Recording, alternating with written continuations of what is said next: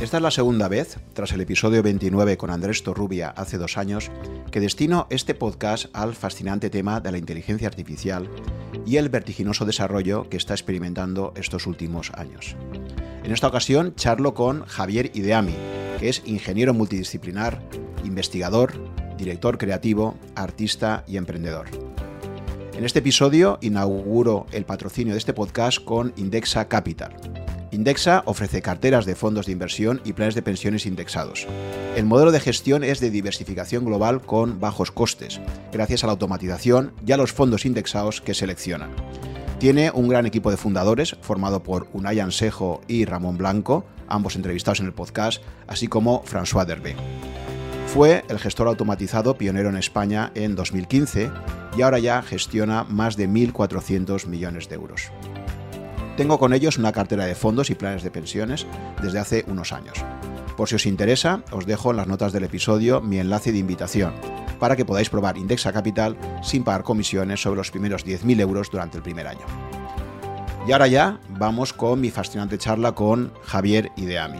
Creo que es un gran comunicador que sabe contagiar su pasión y entusiasmo, como comprobaréis si escucháis esta conversación hasta el final. Hola, ¿qué tal? Javier, ¿cómo estamos? Muy buenas, Juan. Un placer estar aquí contigo. Tenía muchas ganas de hablar contigo. Te he escuchado en, varios episodios con Andrés Torrubia, que ya estuvo como invitado en, mi podcast, en, el podcast número 29, creo que fue, en septiembre de 2020. Han pasado ya un par de años. La temática de inteligencia artificial eh, me apasiona muchísimo desde hace años. Eh, tuve un primer contacto con, con, Andrés para que nos presentara a nuestra audiencia pues cómo veía él todo el panorama de la inteligencia artificial.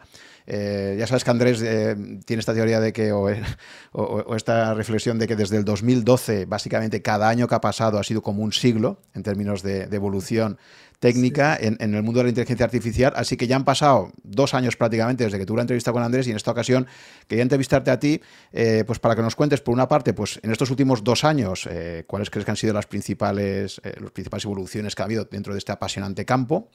Y también para que me des un poco tu versión alternativa, ¿no? Una cosa que me atrae mucho tuya es que eres una persona muy apasionada y sobre todo que tienes un perfil muy interdisciplinar, ¿no? Creo que combinas mucho la parte creativa con la parte ingenieril. Y esto no es muy habitual en tu campo, ¿no? Es muy, muy típico contarte a gente que es ingeniera y, o gente que es muy creativa, pero reunir esos dos campos un poco como estillos, ¿no? Cuando juntaba esa parte más creativa con la parte más ingenieril.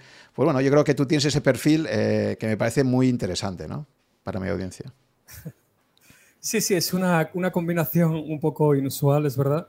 Eh, me lo dice mucha gente, y, pero, pero es divertido, es divertido y uno no se aburre, desde luego. sí, yo desde, desde, pequeño, desde pequeño ya eh, iba moviendo en paralelo un poco las dos partes, ¿no? O sea, desde pequeño ya andaba con temas de, de robótica, de ordenadores, y por otro lado andaba dibujando, pintando, eh, tocando el piano, etcétera. Entonces esas dos partes, la tecnológica y la creativa, desde muy pequeñito la has seguido llevando en paralelo. Pues ya está también clases de interpretación, creo, ¿no? Has estudiado lo que, lo que, aquí sería la, titulación de comunicación audiovisual un poco, ¿no? Y... Eh, bueno, he hecho, sí, he hecho mucho performance, teatro, canto, eh, y luego he presentado muchos eventos eh, en Estados Unidos y en muchos sitios. he hecho de MC y un poco de showman también, ¿no? Por supuesto, luego tengo el, alter ego, el astronauta, pero aparte del astronauta, he hecho de showman y de performer en muchos sitios también. Eh, lo cual eh, ayuda mucho en la comunicación, eh, en la interacción con las audiencias. eso es otra cosa que ya desde pequeñito, no sé por qué, pero bueno, yo ya andaba en el colegio con el teatro todo el tiempo. Ya desde pequeño me gustaba lo de interactuar con, con gente y con audiencias. Era algo como natural. Sí, y esa pasión comunicando yo creo que al final es la que, la que te engancha, ¿no? Igual que un buen profesor te, transmite mucho mejor las cosas cuando ve esa pasión. Y una cosa que me ha gustado mucho cuando te he escuchado en, algunos podcasts y tal es, la pasión con la que comunicas siempre, ¿no? Con, esa intensidad. Y... Sí, eh, para mí es eh, la pasión y el entusiasmo es el parámetro número uno en la vida. Número uno. O sea, número uno. Si la pasión funciona, todo lo demás se puede resolver. Exacto, como se suele decir, la primera regla siempre de todo es no aburrir, ¿no? O sea, cualquier cosa, ¿no? Exacto, exacto. Yo, mi obsesión siempre que hablo con una audiencia es, es sí, que, que, no se duerma nadie, que no se, que, que, la gente esté enganchada, ¿no? Y sí, y bueno, luego, luego hay ese, ese tema que yo comparto muchas veces con la gente de que cada vez que yo hago un evento, eh, lo encaro como si fuera la última cosa que voy a hacer en mi vida, literalmente. O sea, porque obviamente podría ser, porque nos podríamos morir todos mañana pues, perfectamente. Pero realmente yo lo encaro así, lo encaro, encaro cada evento como si fuera, esta es la última oportunidad que tengo para hacer algo así.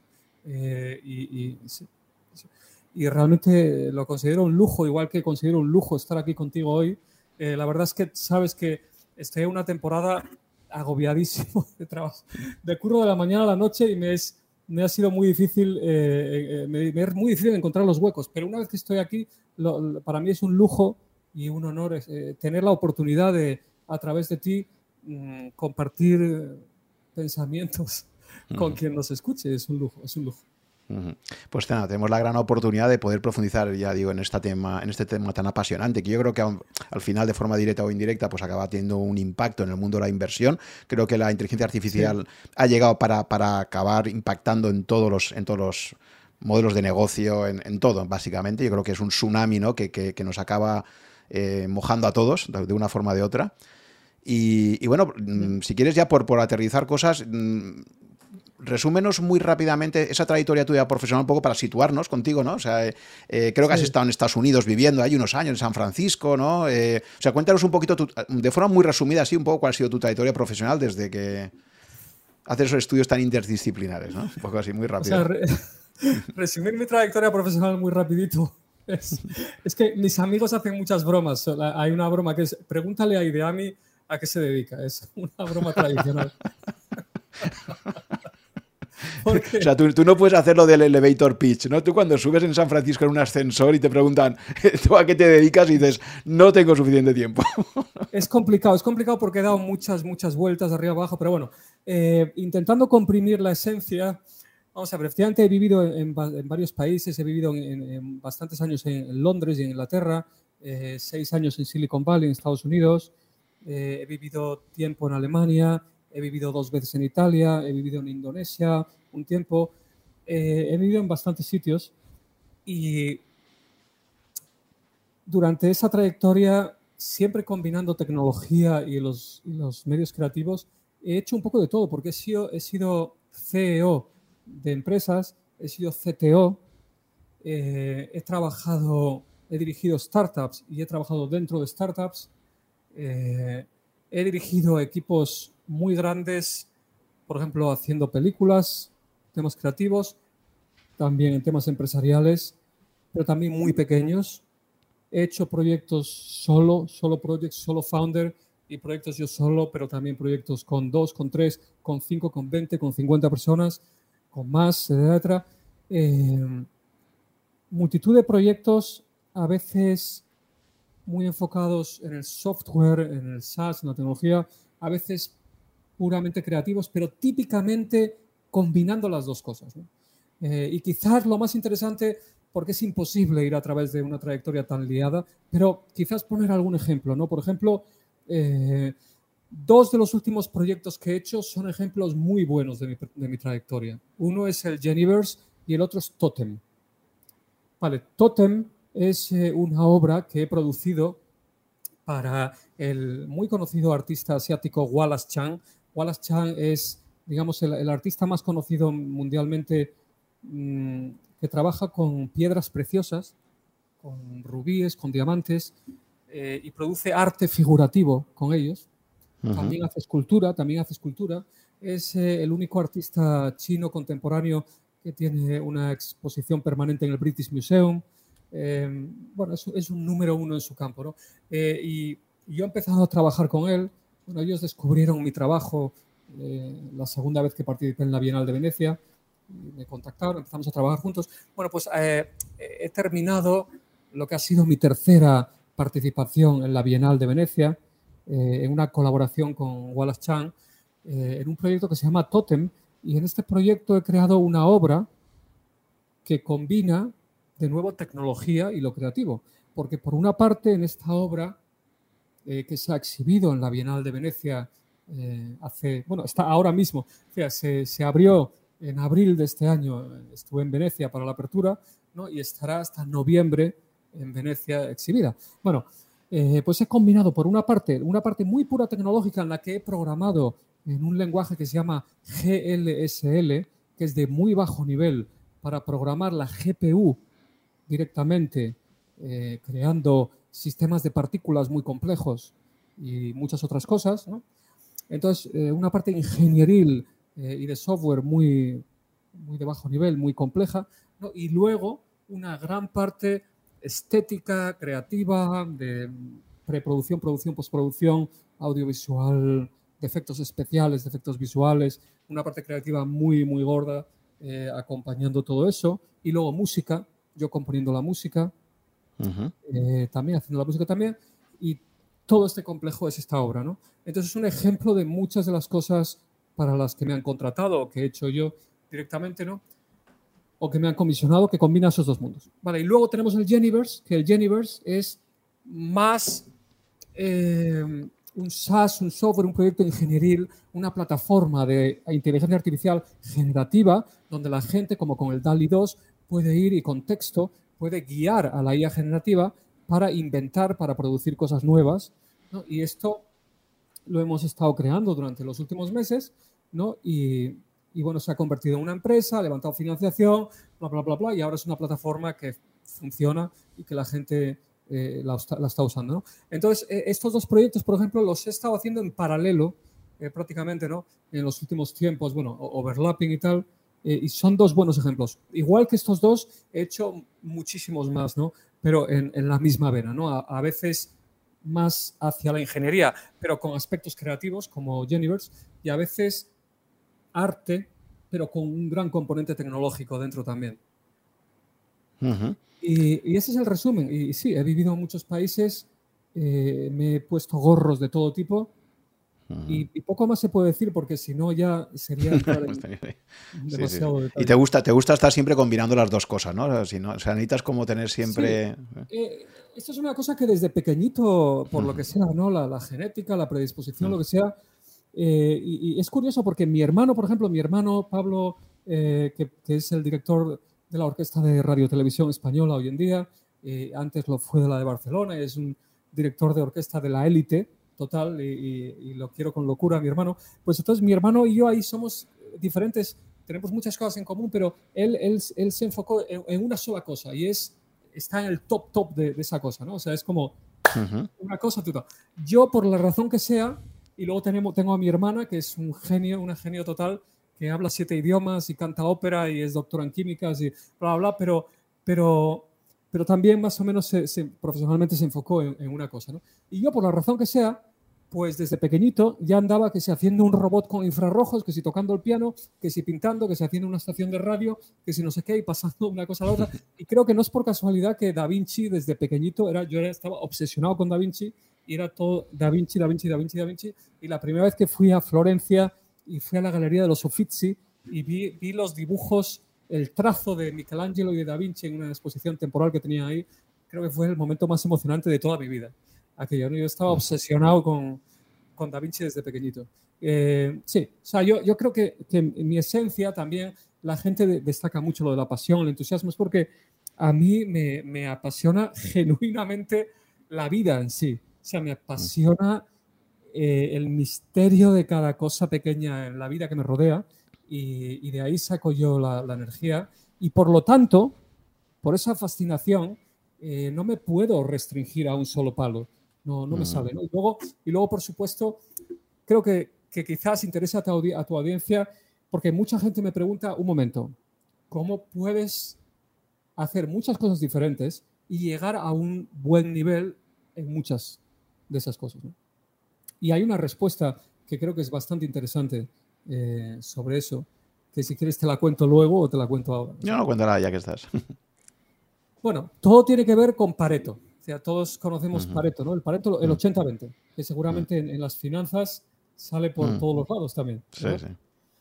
Entonces yo realmente, eh, no sé si se puede decir algo así, pero soy un paretiense. no, sé si esto, se puede decir, pero yo soy un paretiense, me lo acabo de inventar.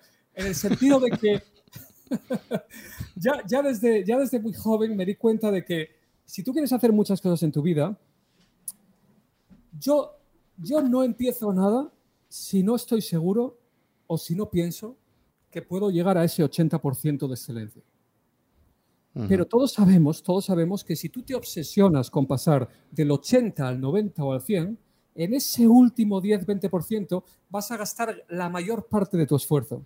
Y si te obsesionas con ese último 10-20%, no vas a poder hacer muchas cosas.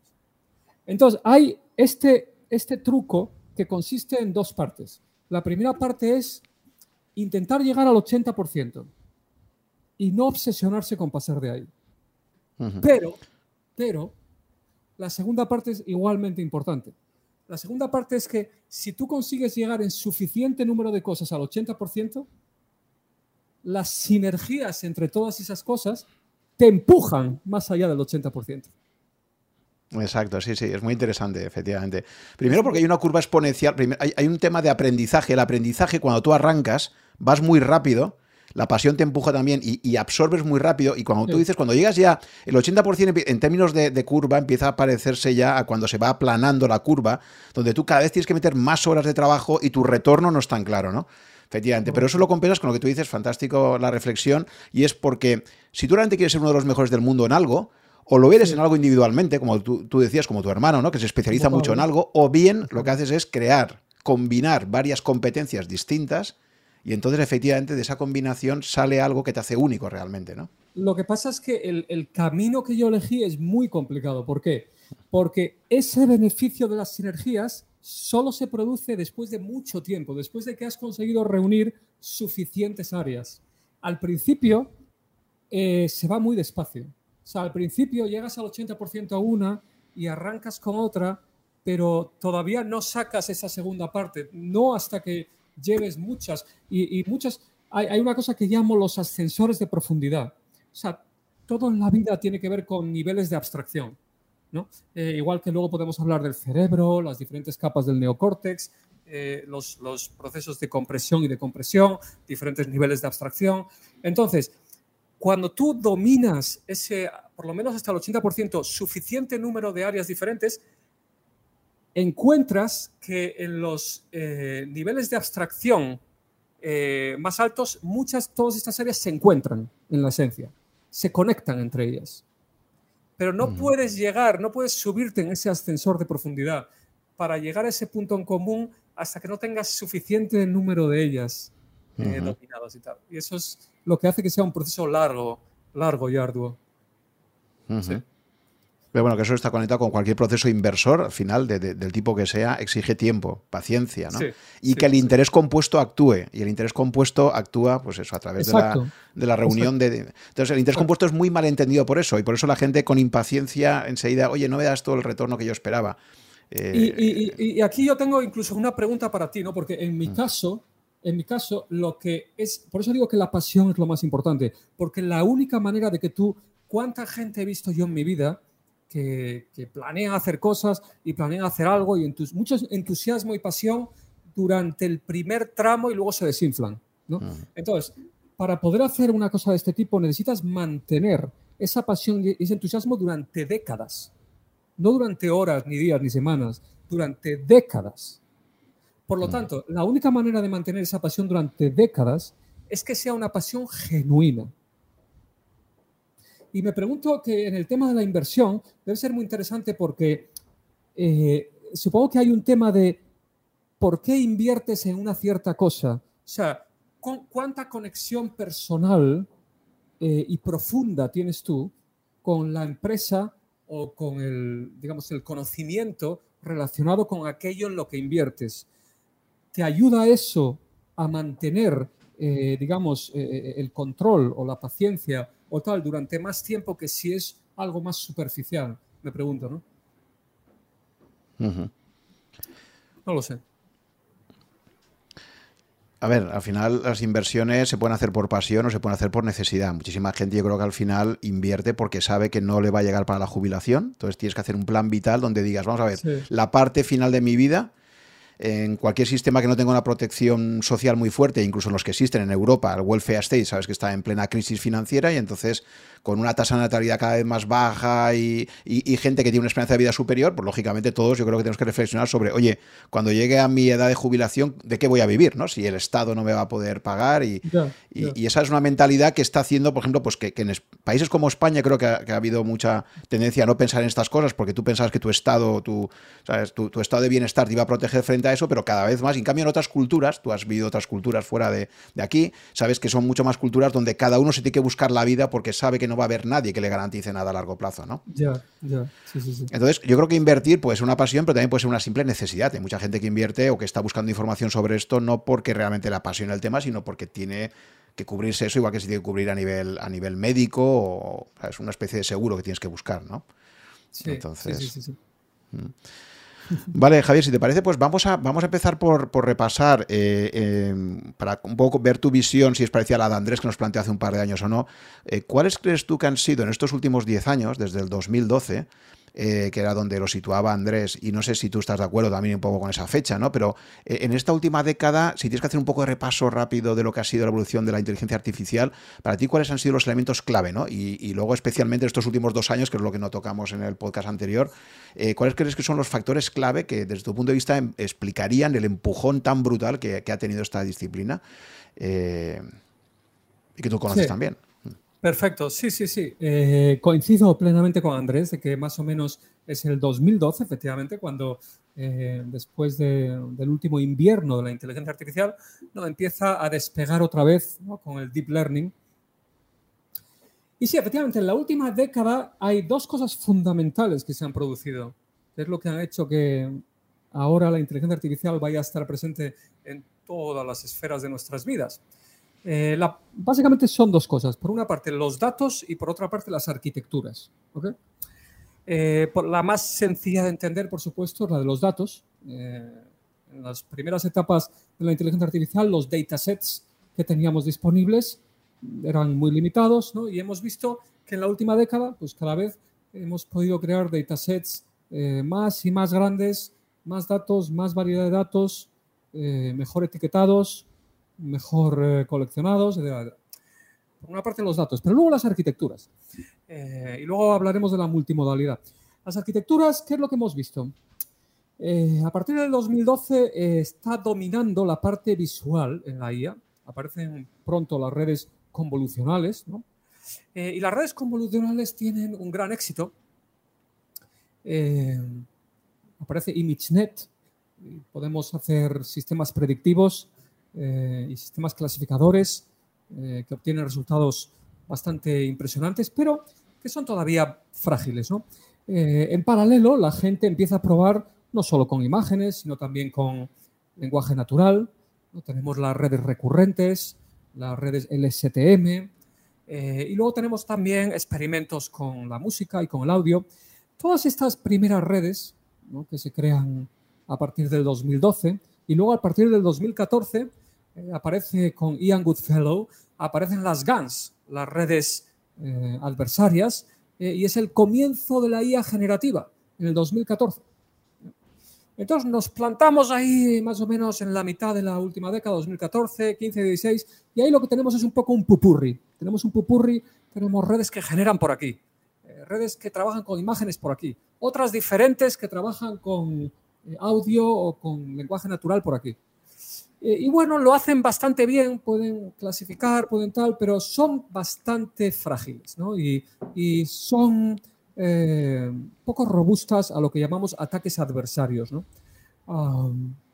y entonces se produce al final de esa década algo absolutamente crucial, que es la aparición de la arquitectura del transformer. ¿Y por qué es importante la arquitectura del transformer? La arquitectura del transformer es una arquitectura muy genérica. Es como si cogiéramos todas estas arquitecturas como la convolucional, que es una arquitectura muy interesante, pero que tiene un cierto um,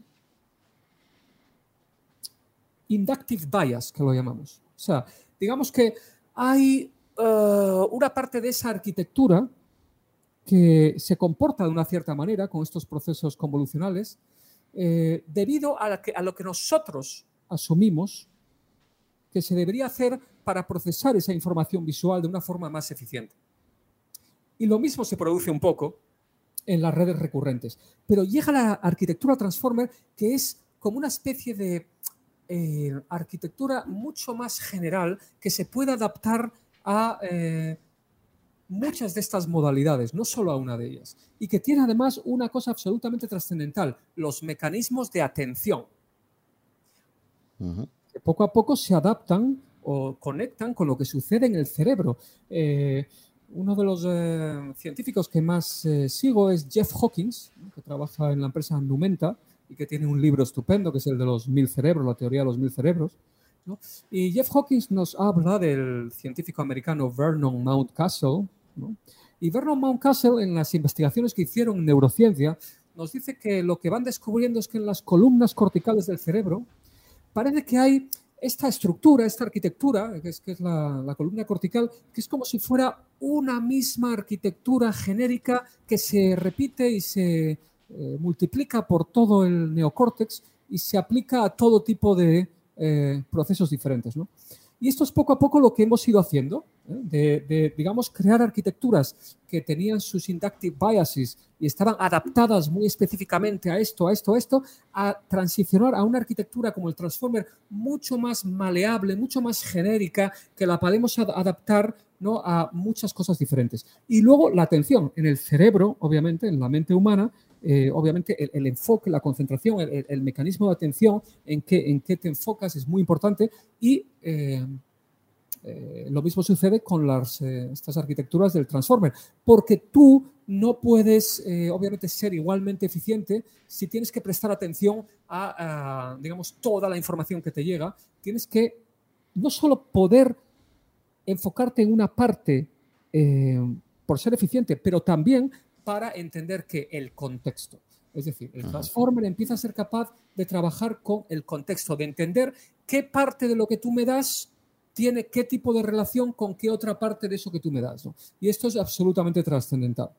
Pues sí. Sí, perdón, Javier, sobre esto que comentas es súper interesante, el tema de la atención y tal. A mí me gusta mucho conectar todo esto siempre en términos evolutivos, ¿no? Es decir, nuestro sistema de atención eh, claro, porque al final vamos a ir a la conexión apasionante entre inteligencia artificial y neurociencia, ¿no? Entonces, eh, nosotros estamos centrando mucho en cómo funciona el cerebro humano. Habrá que plantearse también hasta qué punto el cerebro humano es uno más de los millones de cerebros que hay por ahí que pueden funcionar de, sistemas vivos, ¿no? Pero en términos evolutivos, lo que está claro es que parece que nuestro cerebro pues, tenía ciertas ventajas de adaptación que le han permitido llegar pues, hasta donde hemos llegado, ¿no? Entonces, eh, esto que comentas de la atención es interesantísimo, ¿no? Es decir, al final todo tiene que tener un cierto valor de supervivencia, en términos darwinianos, ¿no? Para que, para que podamos sobrevivir, ¿no? Y una, y una reflexión que, hacías hablando con, con, Andrés, que te escuché muy interesante cuando comentabais los dos, era, por ejemplo, pues el consumo energético, ¿no? Al final tú tienes que tener unos sistemas cognitivos que, te permita también gestionar todo el tema de la energía, ¿no? Porque al final nuestro cerebro pues, tiene un consumo en vatios y, no es infinito, ¿no? Y, bueno, pues a mí, a mí me interesa muchísimo conectar toda la parte de inteligencia artificial con neurociencia y también siempre vista desde una perspectiva evolutiva. No sé si tú estás de acuerdo un poco con, este planteamiento un poco, ¿no? Es eh, una grandísima pasión mía, Juan, el conectar todo el tiempo neurociencia con inteligencia artificial. Y, te lo voy a conectar además ahora mismo de una forma muy, muy interesante eh, en el siguiente paso de, esta explicación. Porque tenemos esta evolución arquitectónica y luego tenemos la evolución de, la cantidad de datos que se han ido incrementando y el tamaño de, eh, digamos, de estas arquitecturas, la cantidad de parámetros que hay en estas arquitecturas. ¿no? Vemos sistemas como el GPT-2, GPT-3, que a medida que aumentan los datos, funcionan mucho, mucho mejor. ¿no?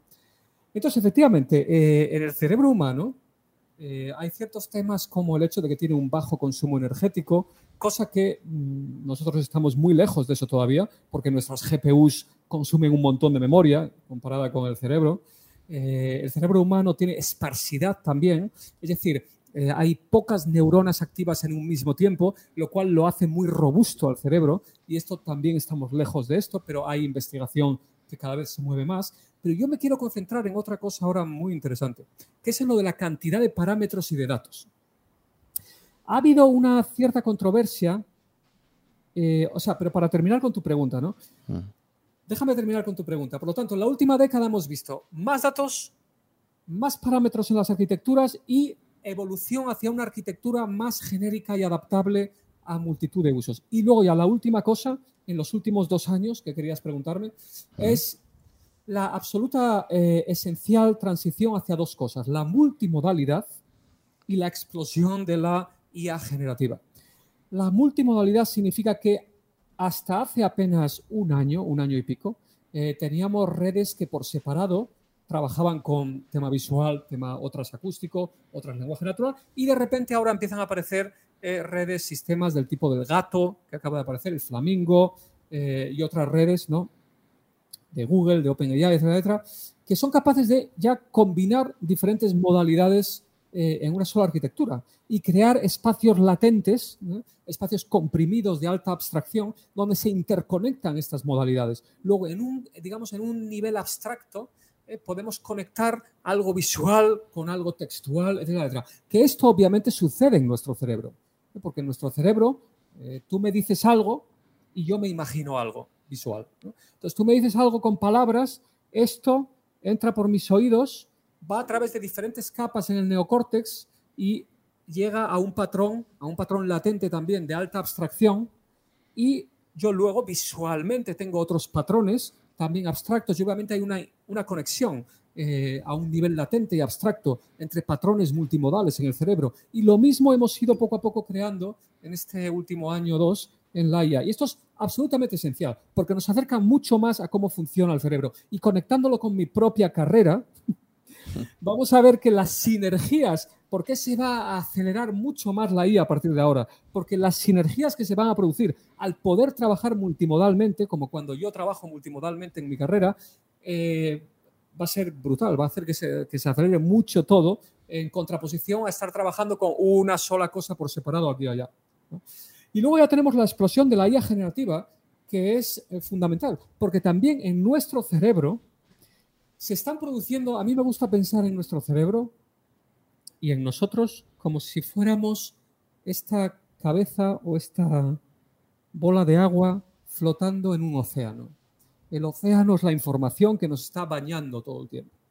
Nos está bañando todo el tiempo. Pero claro, nosotros no podemos absorber esas olas de información, no tenemos espacio.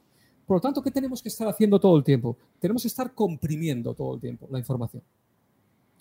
Tenemos este embudo ¿eh? llega esta información a través de nuestros sentidos y va pasando, eh, como han visto, por ejemplo, en el ojo, ¿no? que es muy parecido a las redes convolucionales, va pasando por diferentes capas que van abstrayendo poco a poco a mayores y mayores niveles de abstracción esa información que percibimos, como si estuviéramos creando un sistema latente en la IA. Al final se codifican como patrones neuronales y lo que codificamos no son todos los detalles de eso que hemos visto. Estamos de vacaciones en, donde quieras, en, Formentera, y vemos un paisaje maravilloso y tal y cual. No codificamos todos los detallitos de ta, ta, ta, ta. No, no. Codificamos la esencia comprimida de eso que estamos viendo. Hmm. Sí, por ejemplo, un ejemplo típico que se suele poner es cruzar un paso de peatones. Tú en un paso de peatones puedes tienes muchísima información, ¿no? Los colores de la gente con la que te vas a cruzar, lo que, pasa, lo que está pasando en la calle, hay muchísima información. Pero por eso te decía, por, conectar con la parte evolutiva, para que tengas valor de supervivencia, lo que quieres es cruzar el paso de peatones y, que, no, y que no te atropelle un coche o que no tengas un, un, encontronazo con alguien que se cruza contigo y tal, ¿no? Entonces, ¿cómo el cerebro comprime toda esa información para quedarse con la información útil en términos de quiero cruzar este paso de peatones y, y lo que quiero es hacerlo bien, ¿no? ¿no? Que no tenga un problema, ¿no? Correcto, correcto. Buen ejemplo y además estoy totalmente de acuerdo contigo que la, base evolutiva, eh, la razón evolutiva siempre está detrás de, todo, ¿no? Eh, totalmente de acuerdo. Exacto. Entonces, comprimimos esas cosas, pero de la misma forma que descomprimimos, luego descomprimimos, luego inflamos de vuelta. Porque cuando yo me acuerdo ah, de aquella vacación que tuve en Formentera, aunque sea un poco tabú decirlo, cada vez que recordamos algo que hemos vivido, es como si lo estuviéramos reinventando otra vez. Estamos regenerando otra vez porque estamos a partir de una compresión latente. Ahora bien, si esa compresión latente se ha hecho eh, por muchas rutas diferentes y de forma muy intensa y se ha recalcado, se ha remarcado, se ha hecho por rutas puede ser una compresión latente muy, muy rica y, muy estable. Pero normalmente eh, son más inestables y vemos que si intentamos recordar algo, cada vez que lo recordamos lo vamos a recordar un poco diferente, porque estamos haciendo igual que el DALI 2, un proceso estocástico. Estamos inflando y descomprimiendo y cada vez es un poco diferente antes. Lo mismo que la IA. Eh, entonces, ¿qué pasa? Sabemos también que el cerebro es un sistema predictivo. Sabemos que el cerebro intenta predecir ¿no? qué es lo que va a pasar y por lo tanto es un sistema de simulación, es un sistema generativo. Y luego compara qué es lo que ha pasado con lo que pensaba que iba a pasar y ahí tiene una señal de error. ¿no? Y esa señal de error eh, es lo que luego le permite al cerebro pues, actuar de diferentes formas. Por lo tanto, el cerebro tiene eh, esos, esas dos partes. Y lo que hemos conseguido en el último año, año y pico, es activar una parte que había comenzado en el 2014, pero que era bastante todavía eh, limitada, la hemos conseguido activar ahora sí a un nivel que supera eh, al ser humano, en lo que luego me gustaría hablar mucho de todo lo que es lo que llamo yo la era del super subconsciente, la olla subconsciente, los trajes de Iron Man del subconsciente, etc. Hemos conseguido sobrepasar en esto, eh, ya estamos sobrepasando al ser humano. ¿no? y esto es, fundamental. Es decir, tenemos sistemas como el DALI 2 ahora, que utiliza la arquitectura CLIP, que son espacios latentes donde se conecta, por ejemplo, en este caso, lo textual con, lo visual. Y esto nos permite hacer un proceso, eh, por ejemplo, en DALI 2, que se compone de tres etapas. Y lo podemos comparar con el cerebro humano. En la primera etapa yo escribo una frase y en, los seres humanos tú me dices a mí una cosa, Javier, eh, imagínate un elefante azul. Y en el DALI 2 escribimos elefante azul. Vale, eh, en el DALI 2 eh, lo que se hace es utilizar el codificador del clip para encontrar el punto en el espacio latente del clip que a nivel abstracto codifica la semántica abstracta de esa frase del elefante azul. Y en el cerebro humano yo escucho tu frase que entra por mis oídos, va a través de diferentes capas en el neocórtex y activa un cierto patrón también ya a nivel abstracto dentro de mi cerebro. Después, en el DALI 2 hay un segundo paso crucial que utiliza una arquitectura de difusión que traduce, lo que hace es utilizar la representación abstracta semántica de ese texto para predecir cuál sería la representación abstracta semántica de una imagen que se correspondería con ese texto. Y en nuestro cerebro eh, habrá seguramente también una traducción multimodal entre el patrón que viene básicamente de, eh, digamos, de la parte acústica textual y los que están conectados con la parte visual. Es decir, es una, es una traducción multimodal a nivel abstracto semántico. Estamos trabajando a nivel abstracto semántico. Y luego ya tenemos el último paso. El último paso, en el caso del DALI 2, es la descompresión a través de un decodificador de tipo diffusion, que lo que hacemos es ese punto que hemos predecido, esa semántica, hemos predecido cuáles son los factores semánticos abstractos clave de la imagen potencial que se correspondería con la codificación abstracta de ese texto. Y decodificamos estocásticamente eso y producimos una imagen nueva y en nuestro cerebro también vamos a ir al proceso inverso de mayor abstracción a menor abstracción, eh, decodificando y se nos va a visualizar en la cabeza la imagen de ese elefante azul. Luego, ¿por qué estamos en un antes y un después? Eh, estamos en un momento absolutamente crucial, el momento más importante en toda la historia de la inteligencia artificial, porque por primera vez hemos cerrado este bucle, un bucle que hace algunos años yo comenté el tema del coming home, volver a casa, ¿no? Hace pocos años dije, estamos iniciando el proceso de volver a casa, coming home. ¿Qué significa esto? Volver a casa porque la IA había estado muy ocupada con temas predictivos, temas de clasificación, temas de sentiment analysis, temas más convergentes y tal, pero entonces empezamos el camino hacia casa. ¿Y qué es la casa? La casa somos nosotros mismos.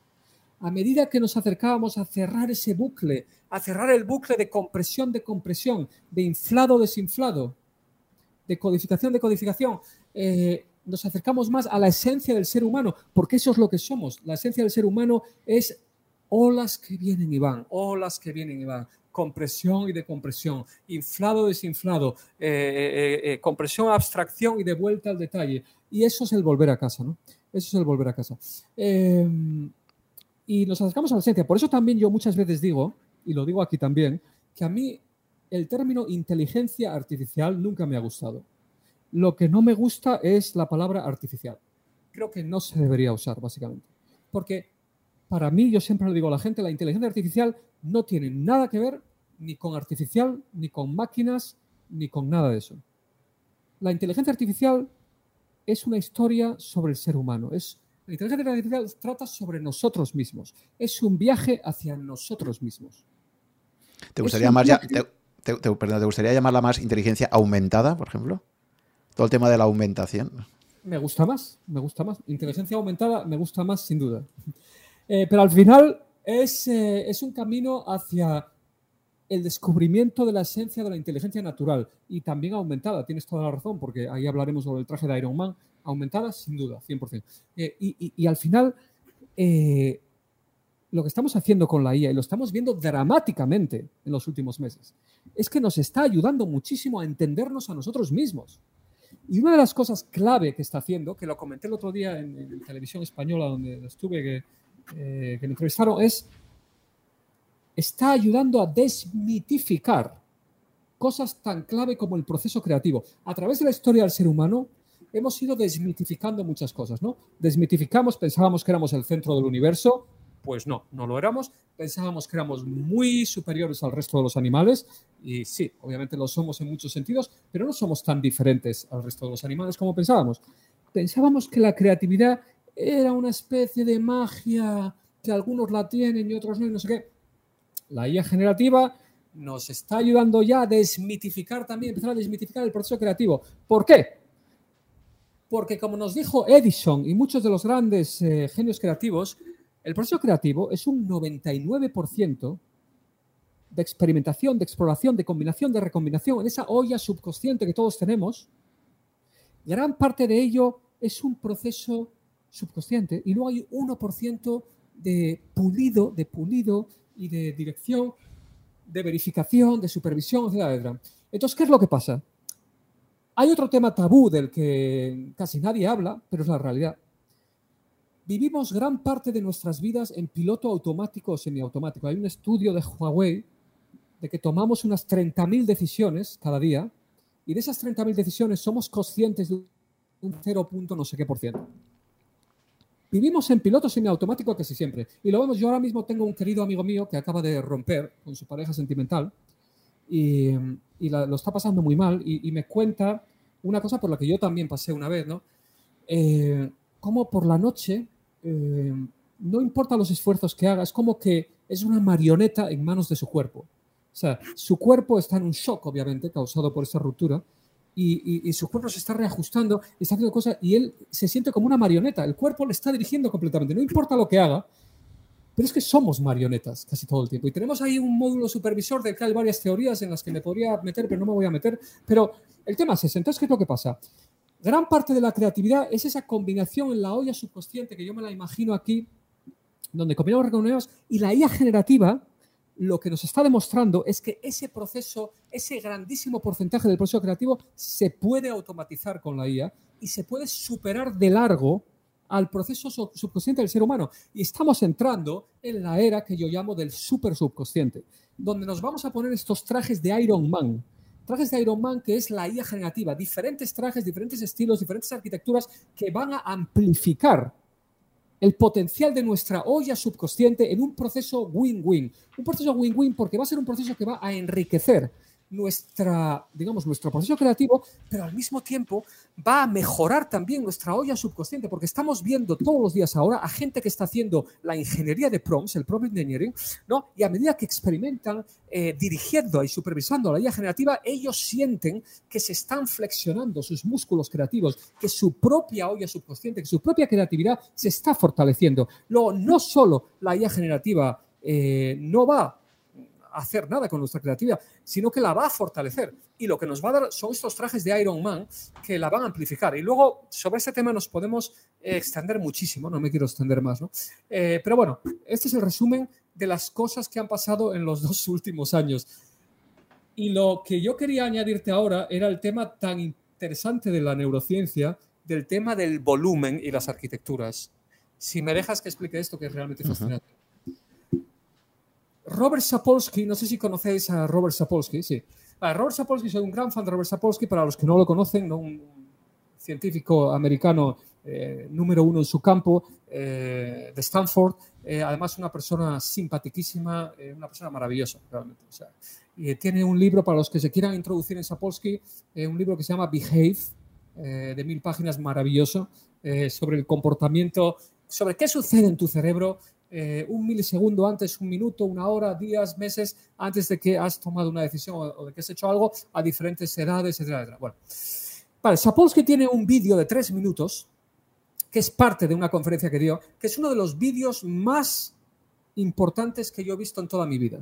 Ese vídeo de tres minutos, que luego te puedo pasar el link si lo quieres poner en la Sí, de, hecho lo, comentamos en el, en el, en el, en el podcast con, con Andrés, eh, salió, salió un poco este tema, sí. Perfecto. Vale, e, es para... El de la diferencia que, que, existe entre un humano y un mono, ¿no? Exacto.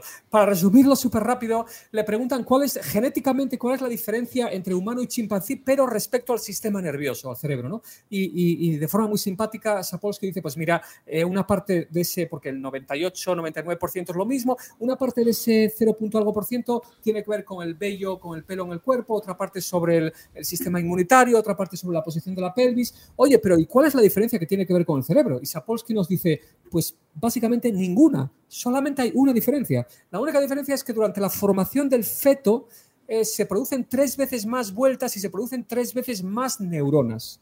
Y nos dice Sapolsky, y esas tres veces más neuronas pueden ser, podrían ser las responsables de la filosofía humana, tal, tal, tal, tal. Entonces, esto hay que combinarlo con otra cosa, que es un paper académico de Rich Sutton. Rich Sutton fue el fundador de eh, Reinforcement Learning. Reinforcement Learning es una rama de la inteligencia artificial, es la que eh, tiene que ver con AlphaGo, ¿no? con, con el, sistema de IA que ganó al campeón de Go, eh, etcétera, ¿no? de DeepMind, ¿no? es la que tiene que ver con las creaciones de DeepMind. Bueno, él tiene un papel académico muy famoso que se llama The Bitter Truth, la verdad amarga.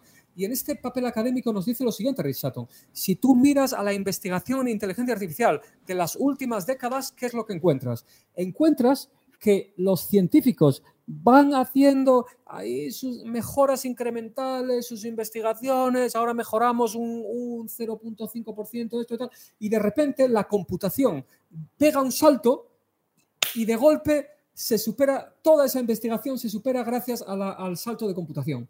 Entonces lo que nos dice es que al final, simplemente por el mero salto de computación, muchas de las, de las digamos, de las mejoras eh, académicas que el ser humano ha ido haciendo son irrelevantes, porque se han ido, digamos, haciendo por el mero salto de computación. Entonces, si tú, si tú juntas el artículo de Rich Sutton con lo que dice Sapolsky, ¿qué nos está diciendo eso? Nos está diciendo que el volumen es muy importante. Pero Ojo, no es lo único. Entonces, el mensaje que yo quiero decir aquí es que hay dos cosas clave, el volumen y la, arquitectura. Entonces, el volumen no es, eh, no es lo suficiente, pero lo que se ha demostrado, tanto lo que yo ya había predecido debido a Sapolsky y a Rich Sutton, y que ahora se ha confirmado con lo que estamos viendo con el GPT-3, lo que estamos viendo con el DALI 2, etcétera, es que el volumen es importantísimo, que a medida que aumentas la cantidad, la complejidad del número de parámetros, etcétera, se produce un salto cualitativo, cualitativo en la performance y en las capacidades de estas redes. Y seguramente es lo mismo que pasa en el cerebro humano, pero ojo, no es suficiente, no es que solamente con no, la arquitectura es muy importante. El otro cambio fundamental, recordemos, ha sido que hemos pasado de paradigmas y arquitecturas aisladas y, frágiles a una arquitectura muy genérica, que es el Transformer, que tiene mucho que ver con lo que también, o, que tiene más que ver con lo que pasa en el cerebro humano. Y ahora, últimamente, tenemos también los mecanismos de difusión en la IA generativa. Para seguir adelante necesitamos estas dos cosas. Seguir mejorando los paradigmas arquitectónicos de la IA y el volumen. El volumen se ha demostrado, había dudas, había controversia, no sé qué, se acabó la controversia. Se ha demostrado que el volumen es muy importante, como obviamente también ha sucedido entre el ser humano y el chimpancé. Luego, la IA, vuelvo, vuelvo a lo de volver a casa. La IA, nos guste o no nos guste, sea tabú o no sea tabú, nos va a hacer cada vez más descubrir mucho sobre nuestra propia mente, sobre nuestro propio cerebro, desmitificar muchas de las cosas que habíamos mitificado y encontrarnos de cara, de narices con cosas como que a lo mejor mucha de nuestra magia es automatizable, como toda esa parte subconsciente de la creatividad, que mucha de nuestra magia puede venir de que tenemos tres veces más neuronas que el chimpancé, del volumen, que mucha de nuestra magia puede venir de un paradigma arquitectónico genérico, como dijo Vernon Mountcastle, y yo predigo que esto continuará, continuará, continuará. Y si miramos la historia del ser humano desde el principio, si miramos la historia desde el principio, vamos a ver una secuencia de desmitificaciones una tras otra, que lo que va a pasar ahora es que va a ir a toda velocidad. A partir de ahora va a ir todavía más rápido. Eso es lo que va a pasar. O sea que un efecto lateral de, la aparición del iPhone y los móviles ha sido desde luego el dotar de datos, el escalar esa cantidad brutal de cosas. Fíjate cómo una cosa lleva a otra. Es, el típico efecto no previsto, ¿no? Y, pero si que lo reconstruyes realmente es, un elemento clave, ¿no? Eh, entonces... Tienes toda la razón, tienes, toda la razón. O sea, no podríamos tener el, estadio actual si no tuviéramos el volumen de, datos más descentralizado. Cada persona con su móvil está generando millones de datos eh, continuamente y sin todo ese volumen de datos no podríamos tener un sitio. Porque antes había sistemas bastante centralizados de datos, ¿no? ahora cada vez están más descentralizados.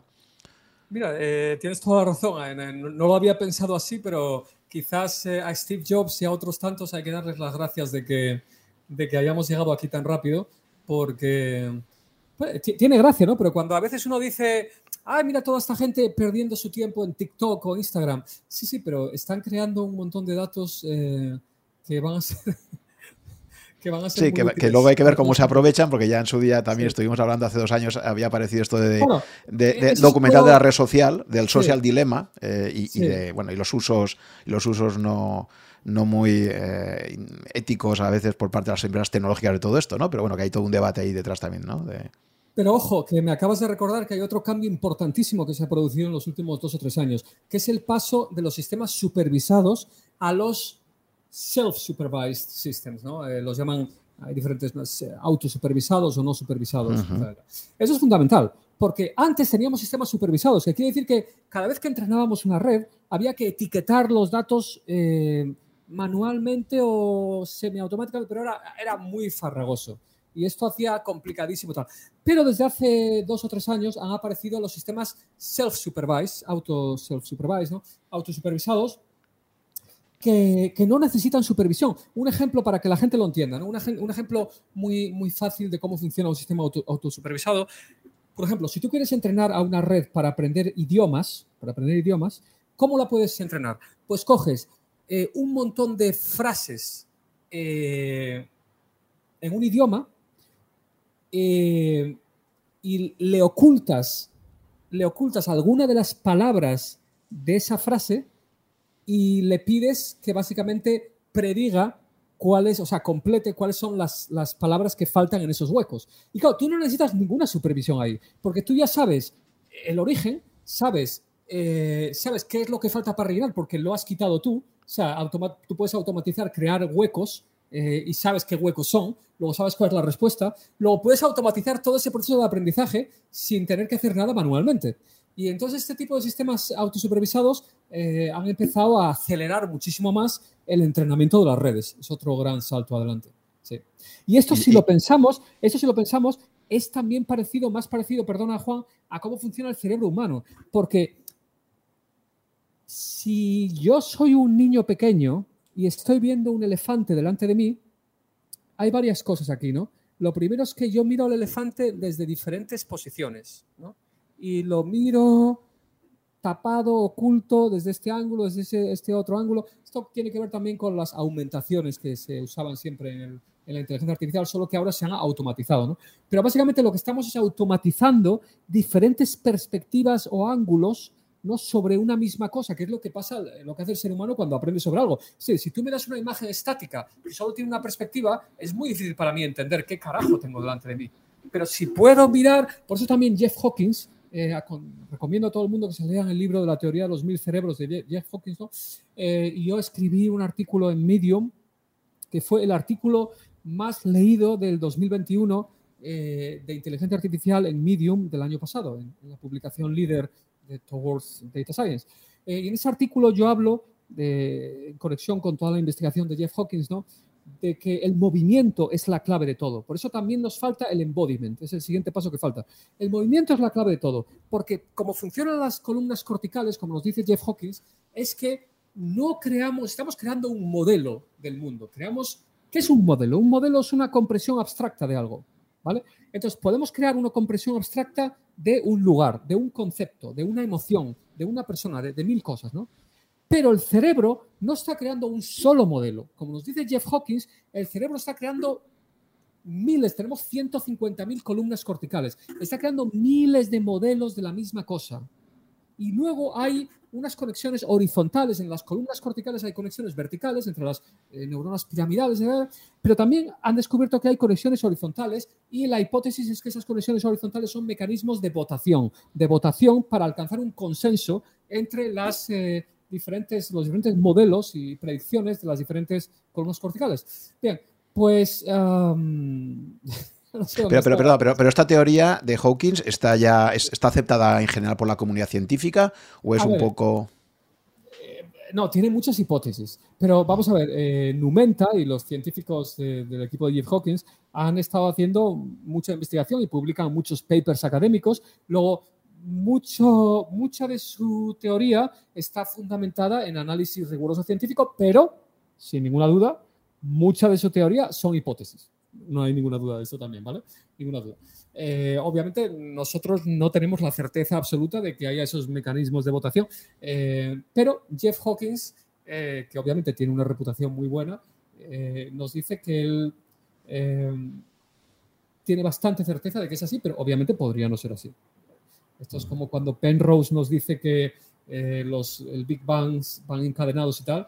Yo soy muy fan de Roger Penrose y si lo dice Penrose, yo escucho, pero obviamente eh, Penrose, por ejemplo, en lo de los eh, Big Bangs encadenados, es, es, minoría en la comunidad científica, porque la mayoría de la comunidad científica no creen que, que, a Penrose se le va un poco la olla con eso, pero, pero sí, obviamente son hipótesis muy en el, cutting edge. Sí. Vale. Mm, has, hecho un, por, completar lo que es la, evolución. Sí.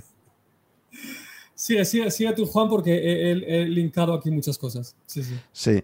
A ver, entonces, em, has explicado los hitos más importantes en estos, estos 10 años, especialmente con el fase y tal. Em, si tú haces un poco de...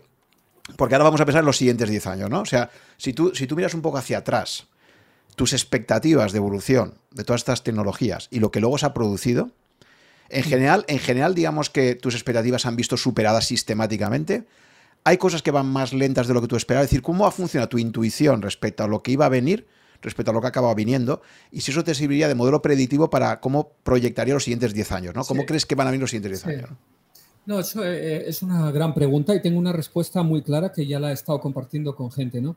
Mira, cuando nosotros estábamos trabajando en el Geniverse, en esta plataforma de IA generativa, hace unos seis meses, bueno, ahora ya ocho, eh, yo le dije a mi compañero Víctor, le dije, Víctor, yo creo que aquí hay una ventana de oportunidad de unos seis meses, porque yo creo que dentro de seis meses algo va a comenzar a hacerse del tipo del DALI 2.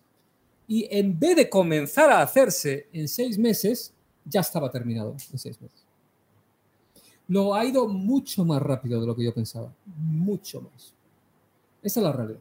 Por tanto, mis predicciones se han visto superadas. Yo pensé que a estas alturas estarían empezando a hacer algo del tipo del DALI 2 y resulta que ya está, ya lo van a comercializar, ya van a sacar la API, ya lleva varios meses. Entonces se ha superado de largo y esto eh, es un antes y un después. Vamos a ver una aceleración muy brutal debido al tema de las sinergias, de la multimodalidad. Eh, y, de que hemos cerrado ese bucle que te he contado de los procesos de compresión de compresión eh, y, en buena calidad. ¿no? Y por lo tanto, mi predicción hacia el futuro es que esto se va a acelerar y que es muy difícil de predecir lo que va a pasar. Lo que vamos a ver, obviamente, es, vamos a ver la multimodalidad, vamos a ver cada vez arquitecturas que de, forma más potente eh, combinan, integran el audio con el texto, con las imágenes, múltiples modalidades eh, y las conectan en espacios latentes abstractos eh, cada vez con más potencialidad. Eh, ¿Cómo se va a ir aplicando eso? Vamos a ver muchas sorpresas. luego está el tema de cuándo vamos a hacer por fin un interfacing bueno con la robótica. Mira, yo estuve en la Bienal de Venecia exhibiendo mis trabajos por tercera vez, como te conté, en abril, y ahí había un proyecto que se llamaba AIDA, AIDA.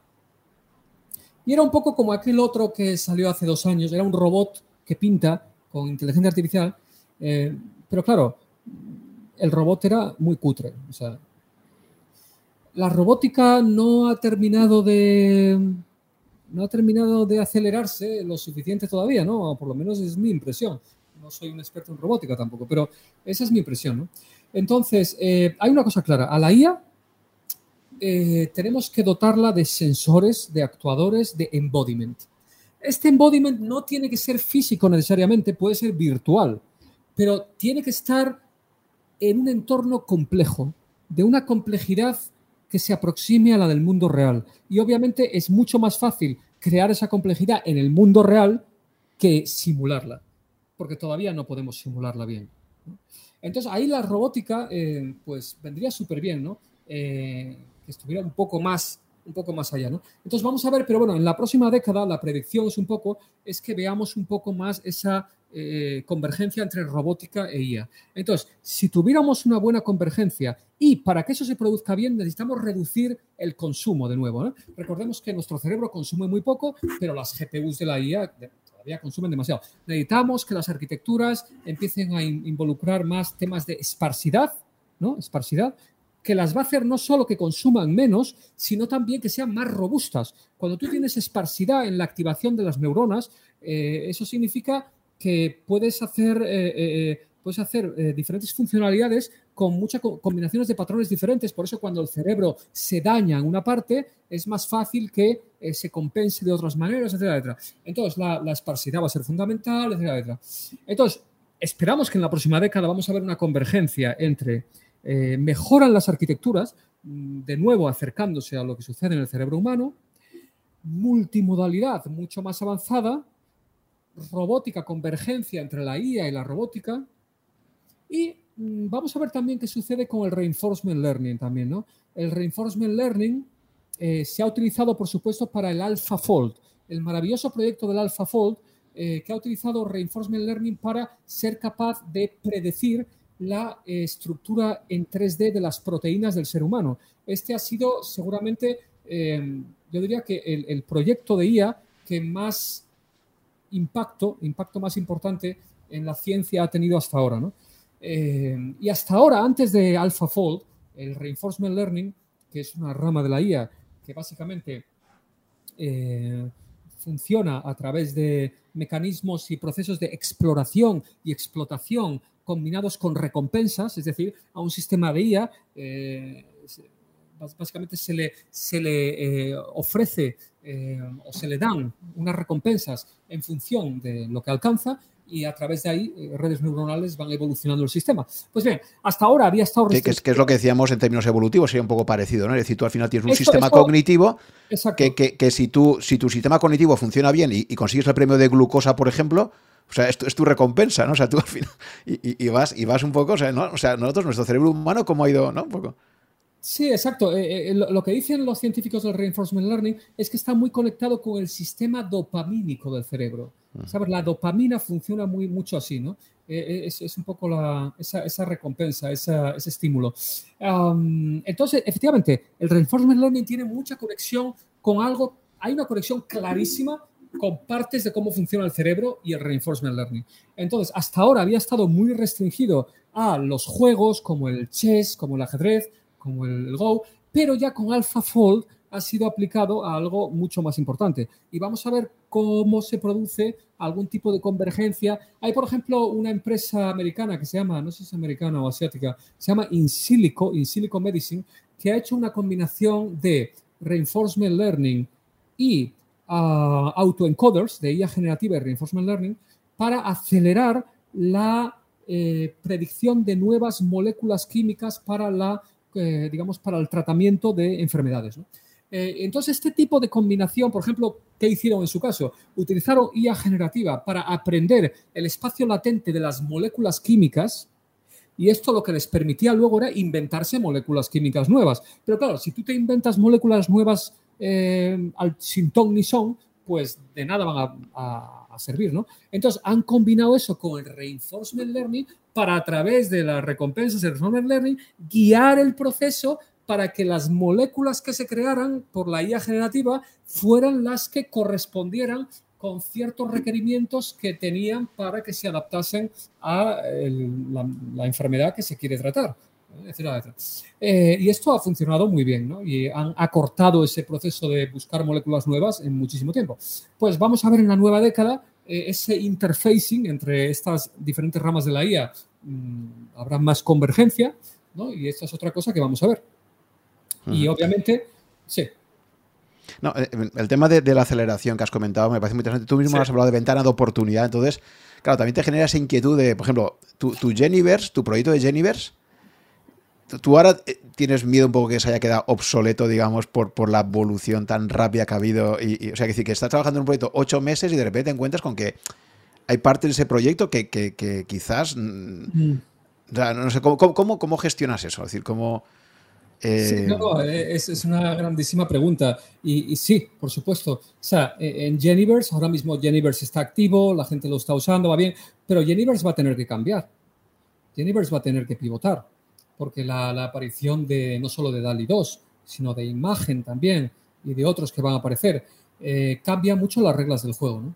Entonces, eh, va a tener que cambiar. O sea, cualquiera que se meta en la IA sabe que se está metiendo en el salvaje oeste ahora mismo. Y la IA generativa, yo nunca en mi vida he visto un área que evolucione tan aceleradamente como la IA generativa. Es algo histórico, es histórico. Y, va a ir todavía más rápido a partir de ahora. Eh, nosotros ya hemos conseguido unos objetivos muy importantes con el Geniverse, luego yo estoy muy contento. Eh, da igual. Cuéntanos, cuéntanos un poquito sobre el proyecto, ¿no? Que es lo que. Eh, os voy a contar sobre el proyecto, hay ciertas cosas que no puedo contar, pero las que os puedo contar os las cuento, ¿no? Así un poco brevemente. Es, es una plataforma, eh, pues, que se llama el Geniverse, porque es un, es un universo generativo, es como un canvas infinito donde tú te mueves. Y básicamente el objetivo del proyecto Geniverse es facilitar al ser humano la interacción y la comunicación con la IA generativa.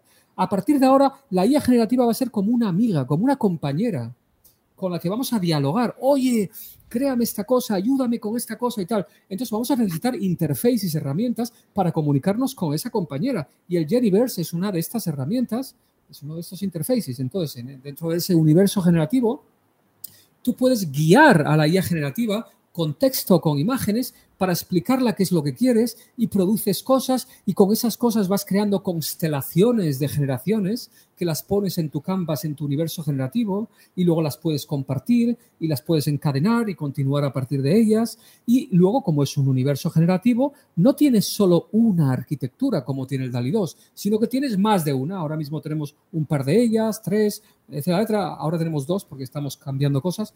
Eh, pero básicamente puedes puedes no solo eh, comunicarte con una compañera, sino con múltiples compañeras y cada compañera, recordemos, son trajes de Iron Man. Te puedes poner diferentes trajes de Iron Man y cada traje de Iron Man es diferente. ¿eh? Tiene diferentes colores y tiene diferentes capacidades. Y con el Geniverse te puedes poner diferentes trajes de Iron Man y a jugar. Si lo queréis probar, está en geniverse.co. Y al registraros gratuitamente ya tenéis horas gratis ahí, unas cuantas para jugar y probar. Eh, entonces, ese es el proyecto. Eh, y bueno, hemos conseguido ya objetivos muy importantes con ellos. Se llevó a Estados Unidos, se levantó inversión, ha ido muy bien, la gente lo ha usado, muy buen feedback, mucha visibilidad. Hemos, hemos conseguido objetivos muy importantes con ello ya, eh, pero a partir de ahora cambia todo. Cambia todo, ha cambiado todo. Hay muchas cosas de las que no puedo hablar, pero hay muchos cambios derivados de todo lo que se está produciendo en la IA generativa, con DALI 2 y con muchas cosas. ¿no? Y bueno, es el salvaje oeste y, es apasionante. Es apasionante y... Pero, pero ahora mismo los usos prácticos, o sea, ¿quién, ¿quién crees tú que tiene sentido que pague por utilizar el Geniverse ya de forma profesional? Por ejemplo, ahora mismo, ¿no? ¿Qué, casos de uso más habituales ves en este momento? Bueno, a ver, hay, muchos casos de uso. El otro día, ya os digo, me entrevistaron en televisión española y pusimos algún ejemplo. Eh, entonces, ahora mismo con el Geniverse tú puedes producir resultados a una buena resolución. De 1500 o 2000 píxeles, o sea, ya una, una buena resolución. ¿Y para qué lo puedes usar? Para muchas cosas. Por ejemplo, eh, diseñadores de concepto, diseñadores de producto, diseñadores de videojuego. Cuando tú quieres experimentar con un concepto, no, yo sé, una lámpara con forma de ballena, lo, que sea, eh, un personaje de videojuego de estas características, eh, un concepto para un paisaje de no sé qué, pues puedes usar el Geniverse para infinitamente experimentar con todas las variaciones que quieras eh, para sacar ideas para, para esos, esos pads, ¿no? esos, productos. Eh, luego para branding también, lo hemos usado en pruebas también para producir iconos, por ejemplo, iconos para branding, por ejemplo, temas de branding también. Eh, la verdad es que hay, hay, hay, infinidad de... Básicamente es, es muy bueno, Juan, para esa etapa inicial de prototipado de básicamente infinidad de áreas. ¿no? Esas partes iniciales de prototipado cuando tienes que hacer un montón de exploración, de variaciones de algún tipo de... Luego, por supuesto, para brainstorming visual también lo puedes usar. Eh, también lo puedes usar para producir stock images, imágenes de stock. Por ejemplo, puedes coger y decir un pulpo gigante debajo del mar y te hace una eh, fotorrealista y te hace una fotografía de un pulpo debajo del mar, fotorrealista, una foto, que la puedes usar para ilustrar una presentación, un slideshow o lo que quieras, como si fuera una imagen de stock. De hecho, esto es una de las verticales que vamos a ver muchas eh, plataformas haciendo eso a partir de ahora. Las plataformas de stock images van a ser disrupcionadas, perdón por la palabra, eh, que seguro que no existe, a partir de ahora. Eh, es que, claro, yo estoy casi siempre en inglés por ahí y, voy partiendo en español. tenemos, tenemos, un eh, problema, tenemos un problema de traducciones eh, que, habrá que encontrar, porque es difícil. Por ejemplo, fíjate que lo de esparcidad que utilizas tú, pues eh, no sé muy bien eso cómo, cómo traducirlo. Y lo, de y lo de ingeniería de prompts, que se está empezando a poner de moda. Fíjate que antes, de la, antes de la, de la, charla esta estaba, estaba mirando un poquito, ni siquiera hay una entrada en la Wikipedia en español aún de lo que es el prompt engineering, ¿no? Que, que veo que lo utilizáis ya mucho en las charlas de IA. Y, mucho, mucho, mucho y, yo te decía, ¿cómo traducirías tú eso? Porque claro, la palabra prompt en inglés tiene muchos significados, ¿no? Entonces, eh, lo pones como, ¿sabes? Eh, es, francamente complicado, ¿no? Es complicado. Yo siempre digo que un prompt es básicamente eh, una, un input, una entrada, una guía, una guía, algo que usas de guía para explicarle a la IA qué es lo que quieres. Entonces, la ingeniería de prompts es un arte y una ciencia, es la ingeniería de cómo creas esa guía, esa guía que va a ayudar a que la IA entienda qué es lo que tiene que hacer. Eh, y ese es el prompt. Solo que prompt es un poco desafortunado, no es una palabra muy bonita ni, ni muy tal, pero, pero bueno, sí, es la que estamos usando todo el tiempo. Eh, sí, efectivamente es un tema de traducciones.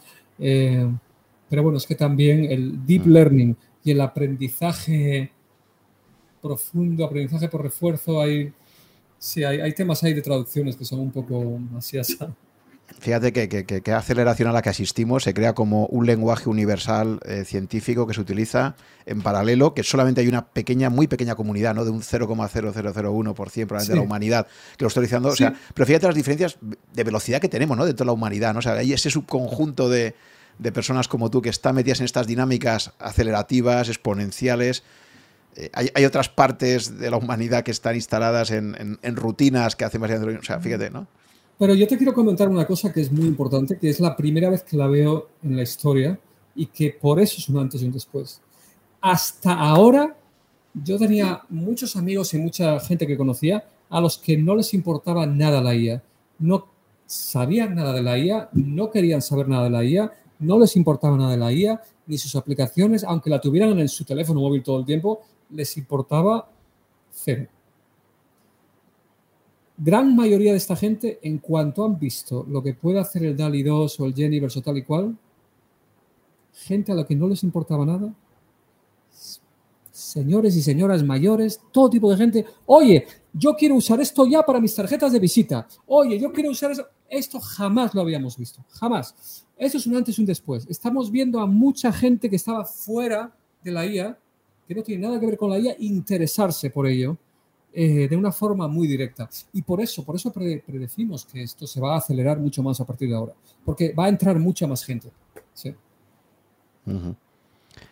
¿Cómo crees que cambia en, términos profesionales, de, estudios, de todo, eh, todo, este, todo este ecosistema que nos está llegando? Sí, gran pregunta. Eh, cuando, cuando yo estaba en Miami, estos meses que estaba en Miami, eh, investigando el impacto del DALI 2, encontré esta cosa un poco sobrecogedora. En Reddit había un chiquillo, un chiquillo que había posteado y había dicho, oye, yo estaba pensando en apuntarme a la escuela de arte, pero ahora que he visto esta cosa del DALI 2, ya no sé, tengo dudas. Ya no sé si apuntarme. Esto realmente sobrecoge, ¿no? Eh, entonces, ¿qué es lo que vamos a ver, no? Bueno, lo que vamos a ver es, en la próxima, hay que distinguir entre la próxima década o después de la próxima década. En la próxima década, lo que vamos a ver son estos trajes de Iron Man. Simplemente son amplificadores de nuestro potencial creativo.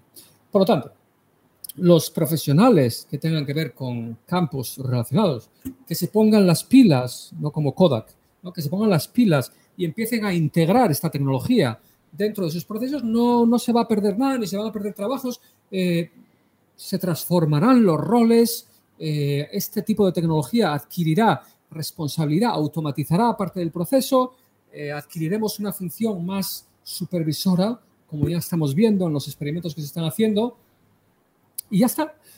los que ignoren esta tecnología se irán quedando atrás y muchos se perderán el tren. Luego, aparte de eso, es cierto que hay auténticas verticales eh, que se van a disrupcionar completamente y se van a poner boca abajo y se van a perder trabajos, no hay duda. Pero se van a crear otros trabajos también. Y van a aparecer, van a aparecer roles que no existían antes y que ni siquiera podemos predecir ahora. Entonces, el consejo, el consejo para todo profesional que tenga que ver con, imaginaros, diseño, videojuegos, mil cosas, mil cosas, es que estéis al loro, básicamente. que, estéis, que estéis al tanto, estéis al tanto y estéis eh, atentos a involucrar esto en vuestros procesos, porque los que lo involucren van a tener una ventaja tremenda a partir de ahora. Eh, pero vamos a ver una disrupción muy importante. Y luego, en el tema de la creatividad, eh, esto es una cosa que yo he hablado con Andrés Torrubia. Andrés Torrubia me compartió una vez una cosa muy bonita que me inspiró y es algo del, eh, es algo un poco que va en la dirección de que el proceso creativo es algo que nos enriquece espiritualmente a, todos los humanos eh, y que no tiene nada que ver con si otra cosa lo hace mejor que nosotros o no. Y esto tiene mucho que ver también, yo lo conecto con mi sistema Torch. Torch es una metodología de innovación que creé en Silicon Valley. Eh, hay una plataforma tecnológica, hay, un libro, etc. Bueno, y tiene mucho que ver con el equilibrio entre nuestra musculatura analítica y divergente y creativa, entre nuestra tendencia convergente y divergente.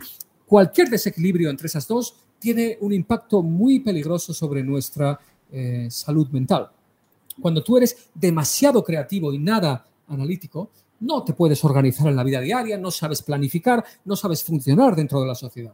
Cuando eres lo contrario, demasiado analítico y cero creativo, eh, sueles tener más estrés, más ansiedad, vives ahí en la punta del iceberg, puedes tener sensación de vacío, vives ahí eh, en, la visión túnel, etcétera. Entonces, ese, ese equilibrio, equilibrio perfecto que nunca se alcanza, es súper importante. Y por eso, el ejercicio de nuestra musculatura creativa siempre será esencial para el espíritu y la mente humana. Eh, no importa que ahora ese 99% de la olla subconsciente va a ser superado de largo por la IA. Nosotros debemos seguir ejercitando nuestra creatividad de la misma forma, por supuesto, que seguimos jugando al ajedrez o etcétera, etcétera, aunque la IA nos haya superado en ello. Luego, desmitificamos gran parte del proceso creativo, eh, pero recordamos, son trajes de Iron Man que nos amplifican y nosotros debemos seguir ejercitando esa creatividad eh, por el beneficio de nuestra mente y de nuestro whole being. ¿no? Em, y, en el, planteamiento empresarial, ¿cómo ves? Em, ¿Crees que hay una clara tendencia hacia los oligopos? O sea, es decir, al ser un campo que exige tanto talento, que hay una competencia tan grande por el talento y que exige por tanto tantas inversiones, entiendo que va a haber dos tipos de empresas, ¿no? Unas como las tuyas quizás, que son más de, de fundadores que se montan el proyecto por su cuenta, pero me gustaría preguntar también ¿qué masa crítica de recursos crees que se necesita? Es decir, ¿crees que al final los Google, eh, Facebook, eh, o sea, las grandes tecnológicas van a seguir teniendo esa opcionalidad y por eso también siguen valiendo tanto en bolsa? Porque son las que están capturando la mayor parte de oportunidades en este campo. ¿Crees que se abre un campo también para empresas mucho más pequeñas? como la tuya, por ejemplo, ¿no? que tú montas tu propio proyectos y, tal. O sea, ¿cómo ves un poco en el espacio empresarial, cómo crees que va a evolucionar esto, viendo lo que ha pasado en los últimos años y, qué oportunidades de inversión ves que van a haber ahí? A ver, esa es una gran pregunta y, ya me la han preguntado en muchos, en muchos sitios y tengo una respuesta muy clara. Es decir, a partir de ahora, los ganadores de este campo van a ser dos, dos tipos. El primer tipo son las grandes empresas que son los únicos. Eh, mira, nosotros en Miami nos encontramos en persona con Sam Altman. Sam Altman es el CEO de OpenAI, eh, los creadores del DALI 2. Nos encontramos en persona con él y hablamos en persona con él en Miami. Eh, y, Sam Altman nos dejó muy claro una cosa, que ellos tienen una potencia mm, de infraestructura y de equipo que no tienen los demás, que no tiene nadie más.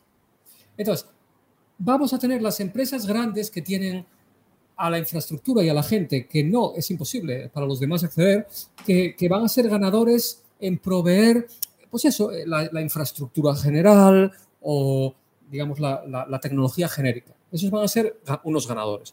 Y luego los otros ganadores van a ser los creadores de interfaces y soluciones personalizadas para verticales y nichos concretos que tienen necesidades concretas. Eh, entonces, lo que vamos a ver es que eh, lo que va a ser un suicidio es intentar hacer una plataforma generalista. Va a haber que enfocarse en un caso de uso específico, las stock images, eh, los videojuegos, no, sé bla, bla, bla, y crear una solución muy específica y personalizada para ese nicho. Y ahí podrás ganar también. Entonces vamos a ver esos dos tipos de ganadores en el campo. ¿Qué, opcionalidad crees que tienen oculta ahí las, grandes tecnológicas ahora mismo? ¿Cómo ves un poco? O sea, si tú ves Apple, pues eso, ¿no? Eh, Google, Meta, Microsoft, etcétera, un poco las grandes. Eh, ¿Crees que tiene ahí muchos ases en la manga que se van a ir? Porque hay mucha gente que invierte en esas empresas que, te dice, no, es que yo estoy comprando no lo que me produce ahora este negocio, sino, sino todo ese potencial brutal que tienen ahí, que es como la parte del iceberg sumergida que no se ve, pero que creo que en los próximos años les va a dar un retorno brutal de esa inversión, ¿no? Entonces, eh, ¿crees que se va a dar, o crees que van a aparecer nuevos, nuevos ganadores en el plano internacional? Por ejemplo, los chinos están ahí, no sé muy bien qué están haciendo, ¿no? Sí, siempre están ahí. No, a ver, lo que estamos viendo es que lo que van a hacer todos es el tema de las APIs. Es decir, lo que van a hacer es monetizar sus infraestructuras con APIs. Lo que estamos viendo ya. O sea, van a abrir en breve la API del DALI 2. ¿Cuál es el tema? El tema es que la gente que está metida en la IA generativa, por ejemplo, es un campo que se está moviendo demasiado rápido. Nadie puede estar al tanto de lo último, nadie, nadie. Todo evoluciona demasiado rápido, demasiado gente sacando. Cuando nosotros empezamos Geniverse, todavía iba despacio, pero entonces empezó exponencialmente a acelerarse y ahora es imposible. Ahora cada semana salen varias herramientas y tres, cuatro, cinco papers, es imposible. Entonces, ¿Eso quiere decir? A las grandes empresas lo que les interesa es crearte, como hizo Google con el, Search Engine, ¿no? Eh, con el buscador, crearte una infraestructura fabulosa y darte una API para monetizar. Y que tú pagues la API y te construyas con ello lo que quieras. Y eso es lo que van a hacer. Van a monetizar la infraestructura. Eh, y luego van a dejar que los académicos y los demás experimenten con interfaces y con nuevas variaciones de tal y cual y cual, eh, y que hagan fine tuning de las arquitecturas de las grandes empresas, etcétera, etcétera. Y esto es un poco lo que vamos a ver. Entonces, el as en la manga que tienen es, es que tienen la infraestructura, tienen la potencia, tienen los, los billones y, pronto trillones de parámetros y, van a monetizar eso. Lo van a monetizar con APIs, como empezaron ya con el GPT-3 ¿no? y ahora con el DALI 2 y monetizar, monetizar, monetizar la infraestructura. Eso es lo que van a hacer.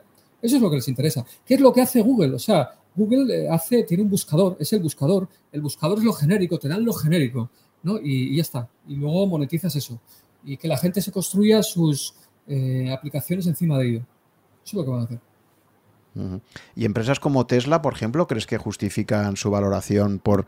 Eh, o sea, ¿qué, diferencia ves entre la, aplicación que está haciendo de inteligencia artificial Tesla, por ejemplo, en sus sistemas de autoguiado comparado con todos los demás? O sea, ¿crees que justifica esa...? Porque ahí hay un gran debate también en la comunidad inversora de si Tesla está sobrevalorado, infravalorado o tal, ¿no? o sea, por ejemplo, eh, eh, ¿cómo, lo ves ahí en la aplicación a cosas pues tipo automoción, por ejemplo? ¿no? Esa es una grandísima pregunta porque hay mucha controversia ahí, ¿no? Eh, es que, claro, el tema de aplicar la IA a la conducción en el mundo real, eh, hemos visto a Elon Musk, yo soy muy fan de lo que hace con el espacio, por ejemplo, de pero le hemos visto predecir, bueno, eh, sabes, el sistema 5 va a estar listo en cinco meses, y luego en otros cinco, y luego en otros cinco, y nunca termina de llegar, ¿no? Bueno, pues es, que el mundo real, real, real es muy, muy, muy complejo. Y hay mucho marketing ahí. La, realidad es que hay mucho marketing. Y, luego está Elon Musk. Elon Musk tiene mucho carisma y obviamente es una persona única en el planeta. No hay otro Elon Musk. Y eso tiene mucho tirón. Entonces, hombre, a ver, todos los que hemos estado metidos en el mundo emprendedor, todos los que hemos presentado delante de inversores, los que hemos hecho pitch decks, eh, los que hemos levantado inversión, eh, sabemos que la correspondencia entre la, la, evaluación de algo y la realidad eh, sí, en cosas muy bombásticas pocas veces se corresponden realmente, ¿no? Y yo creo que Tesla, Tesla lo que tiene es, mucha promesa dentro de la evaluación. Ciertamente, y, luego, luego está la capa regulación, ¿no? Porque incluso aunque consiguieras tener un sistema autónomo de verdad ya al 99,99% y que puedas demostrar fehacientemente que la conducción con ese sistema es mucho más segura. Porque claro, siempre se buscan los casos de, excepciones de accidentes, pero claro, los humanos también cometemos muchos accidentes y somos también muy... entonces, claro, entonces, pero tú imagínate que estemos ya en un escenario de un 99,99% de, de, éxito en, la conducción y claro, pero, pero, pero entonces llega el plano regulatorio. Y claro, el plano regulatorio, el problema que hay aquí es que los gobiernos de todo el mundo se encuentra con que en el momento que permitan que haya coches o camiones autónomos, tú imagínate lo que va a provocar en términos de desempleo en el sector, por ejemplo, pues de los taxistas o de los camioneros, etcétera. ¿sabes? Es decir, que, hay, un, hay una derivada ahí política también importante, ¿no? Sí, y, eso no va a ser nada fácil de gestionar, ¿no? Sí, sí, tienes, tienes toda la razón. Eh, bueno, para empezar, has dicho una cosa muy interesante que es verdad. O sea, si, si realmente aceptásemos a la IA en el momento en que las estadísticas estuvieran al mismo nivel que las humanas, ya estaríamos ahí, prácticamente, probablemente, ¿no? Pero obviamente no es suficiente para nosotros, ¿no? Para nosotros es mucho más dramático que una IA autónoma mm, mate a alguien por error que, que lo haga un humano, ¿no? Aunque, a ver, es que la vida entera es una fantasía, como ya sabemos, ¿no? Porque, porque o sea, realmente si tú miras las, las, estadísticas de accidentes humanos es un auténtico, es una, es una calamidad, ¿no? Comparado con, con, lo que pasa con la IA, pero, pero bueno, en fin, eh, pero sí, obviamente ese es el tema, ¿no? Que no vamos a aceptar a la IA hasta que no sea sobre, sobre, sobre, sobre humana, eh, hasta que haya ese nivel de seguridad tan, tan salvaje, ¿no? Eh, pero bueno, es correcto también. Vimos lo que pasó con Boeing y los aviones, ¿no? Ese sistema automatizado que había que fue en parte responsable en el software, ¿no? De esos accidentes que hubo. O sea, que bueno, que, es, una cosa, es una cosa muy seria. Pero sí, lo que dices de, la, del impacto de, si esto pasara. De todas formas, yo, sinceramente, Juan, sobre ese tema, mm, ese tema para mí no es tan relevante. En el sentido de que si de verdad consiguiéramos que la conducción autónoma funcionara, seamos claros, sería maravilloso. O sea, la cantidad de tiempo que los seres humanos perdemos dentro de los vehículos, tiempo, tiempo, que es lo que no tenemos en la vida. Si pudiéramos estar dentro de los vehículos, durmiendo, descansando, leyendo, estudiando, trabajando, lo que sea. O sea, es que lo cambiaría todo. Y lo otro ya, pues sí, obviamente cada vez que se produce un gran avance como la IA generativa, se van a perder trabajos, pero también van a aparecer otros, se van a reconvertir. Esto es inevitable, esto va a pasar, pero no debemos enfocarnos en eso. El beneficio sería impresionante. Y ahora, lo que, lo que puede pasar es que en los próximos años, en la próxima década, porque yo creo que lo que está pasando con Tesla, que se retrasa, se retrasa, se retrasa, es que lo han estado intentando meter con calzador, digamos, con la tecnología de IA que había hasta ahora. Pero ahora, con la llegada de la IA multimodal, con unas eh, arquitecturas que están empezando a aparecer, que son, eh, digamos, más eh, sinérgicas, más multiperspectiva, digamos, es un poco lo que necesitan, es posible que esto empiece a contribuir a que se hagan más robustos los sistemas de IA que puedan potencialmente utilizar en Tesla. Entonces yo creo que les faltan unos años todavía. Yo creo que tiene que madurar un poco más esta IA multimodal y hacerse un poco más robusta, que vamos en ese camino ya, ¿no? Y esto creo que les llegará a los de Tesla, eh, que claro, los de Tesla, entre tanto, tienen que andar con su marketing, que sí, que ya, que llega, que llega, que queda ocho meses. Pero yo creo que los de Tesla internamente saben que les falta un poco todavía en la arquitectura, que les falta un poco. En arquitectura y datos. Yo creo que ellos lo saben, pero en marketing, obviamente, para mantener la evaluación, tienen que ir, ya, que ya, que ya, y, tiene, y bueno, me han dicho, yo no, no conozco los detalles, ¿no? pero me han dicho que, que sí, que hay, o sea, ellos están llamando en el marketing a algunas cosas de una manera que realmente no se corresponde con la funcionalidad. O sea, eh, realmente hay mucho marketing ahí. Eh, pero bueno, que, llegará, yo creo que llegará. O sea, por lo menos creo que llegará a un punto lo suficientemente bueno, pero creo que le quedan unos pocos años todavía. ¿Y cómo, ves el ecosistema innovador en términos de IA en, Europa y en particular en España, ¿no? que es una cosa que, preocupa bastante porque el, al ritmo al que vamos, y como tú decías, cada vez más exponencial, está allí Estados Unidos, está China, claramente, como las dos superpotencias en esto, y, tú que has vivido tanto en Estados Unidos y conoces muy bien su, realidad, ¿sigues viendo que hay una, diferencia enorme entre, entre las dinámicas que hay en Estados Unidos y Europa, y no digamos ya en España, ¿no? Muy importante pregunta. Efectivamente, es vital que no nos quedemos atrás en comparación con China, con Canadá, con Estados Unidos.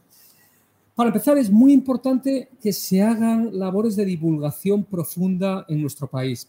Por ejemplo, mis amigos ¿no? del Instituto de Inteligencia Artificial, Andrés, al que entrevistaste, Andrés Rubia, Miguel Ángel, Aurelia, están haciendo una labor fabulosa. Acabo de volver de Alicante, donde se ha clausurado el último máster ejecutivo de, inteligencia artificial que celebran allí, ¿no? el IIA.es, para los interesados, IIA.es, y es extraordinaria esta labor, no es fundamental para que no nos quedemos atrás. Tenemos a divulgadores como Carlos Santana, eh, de .csb, eh, con el que también estuve hace poco, eh, gente que está empujando para que cada vez más gente en nuestro país comprenda el potencial de la IA. Pero sí que hay un claro peligro, Juan, te diré que definitivamente hay un claro peligro porque no nos, o sea, eh, o sea dejémoslo claro, ¿no? La, forma más fácil es mirar los papers académicos. Cuando tú miras los papers académicos, los autores de los papers académicos, ¿qué es lo que ves? Muchos chinos, muchos rusos, muchos americanos, canadienses, ¿ok? Eso es lo que ves. Y sí, hay algunos españoles, eh, pero no tantos, ¿no? Entonces, eh, ¿qué es lo que necesitamos? Pues lo de siempre, educación, divulgación y, y apoyo desde, eh, obviamente, las esferas mm, del poder o como lo queramos llamar, eh, para promover, obviamente, eh, el apoyo y la implantación de, la IA en diferentes sectores y, esferas. Entonces, sí, hace falta, creo que hay un peligro, creo que hay un peligro de que se cree un sistema a dos o tres velocidades. Creo que lo hay. Porque no nos engañemos, ¿dónde están todas estas empresas? OpenAI, eh, por supuesto, Google, Facebook, etc. Yo que viví seis años en Silicon Valley, pues eh, sí. Y, ¿Y por, qué, te, volviste aquí? Bueno, gran pregunta. Yo me volví aquí porque yo prefiero vivir en Europa que en Estados Unidos. O sea, a mí me gusta más el modo de vivir europeo eh, que el de Estados Unidos. es así. Pero profesionalmente hay muchas más posibilidades y oportunidades allí que aquí. Pero bueno, yo por fortuna eh, hago mucho de mi trabajo remotamente. Ahora mismo trabajo con estos proyectos de Asia, con Hong Kong, desde, desde aquí, trabajo con Estados Unidos y da igual, puedo trabajar desde donde quiera. Eh, pero, pero no hay duda de que yo prefiero vivir, y lo, lo, he vuelto a ver en Miami, he pasado unos meses en Miami ahora y han sido fascinantes, han sido maravillosos, pero ya cuando estaba en Miami decía, no, yo prefiero la forma de vivir en Europa. Es, es, así. Yo creo que como artista, como creativo que soy, al final soy las dos cosas, ingeniero, científico y creativo, pero tengo una parte muy, muy importante, divergente y creativa. Me gusta mucho la variedad y profundidad de texturas, de historia, de cultura, de, de, de, de todo que hay en Europa, versus Estados Unidos, que es muy, muy monocolor, es todo muy orientado al business, business, y luego como en Silicon Valley todas las casas son parecidas y los pueblos entre sí hay, hay mucha menos variedad, obviamente es también mucho más joven, tiene solo mucho, mucha menos historia también, ¿no? Eh, entonces falta, faltan cosas ahí, ¿no? Ahí es todo negocio, el negocio del dinero, pero faltan otras cosas. Y luego ya no digamos, eh, desde el punto de vista social, la sanidad y, y otras cosas, las pistolas también y eh, otras cosas que tiene Estados Unidos, que con la que pues, obviamente que yo prefiero eh, Europa también en esos temas, ¿no? Entonces, sí, no hay duda.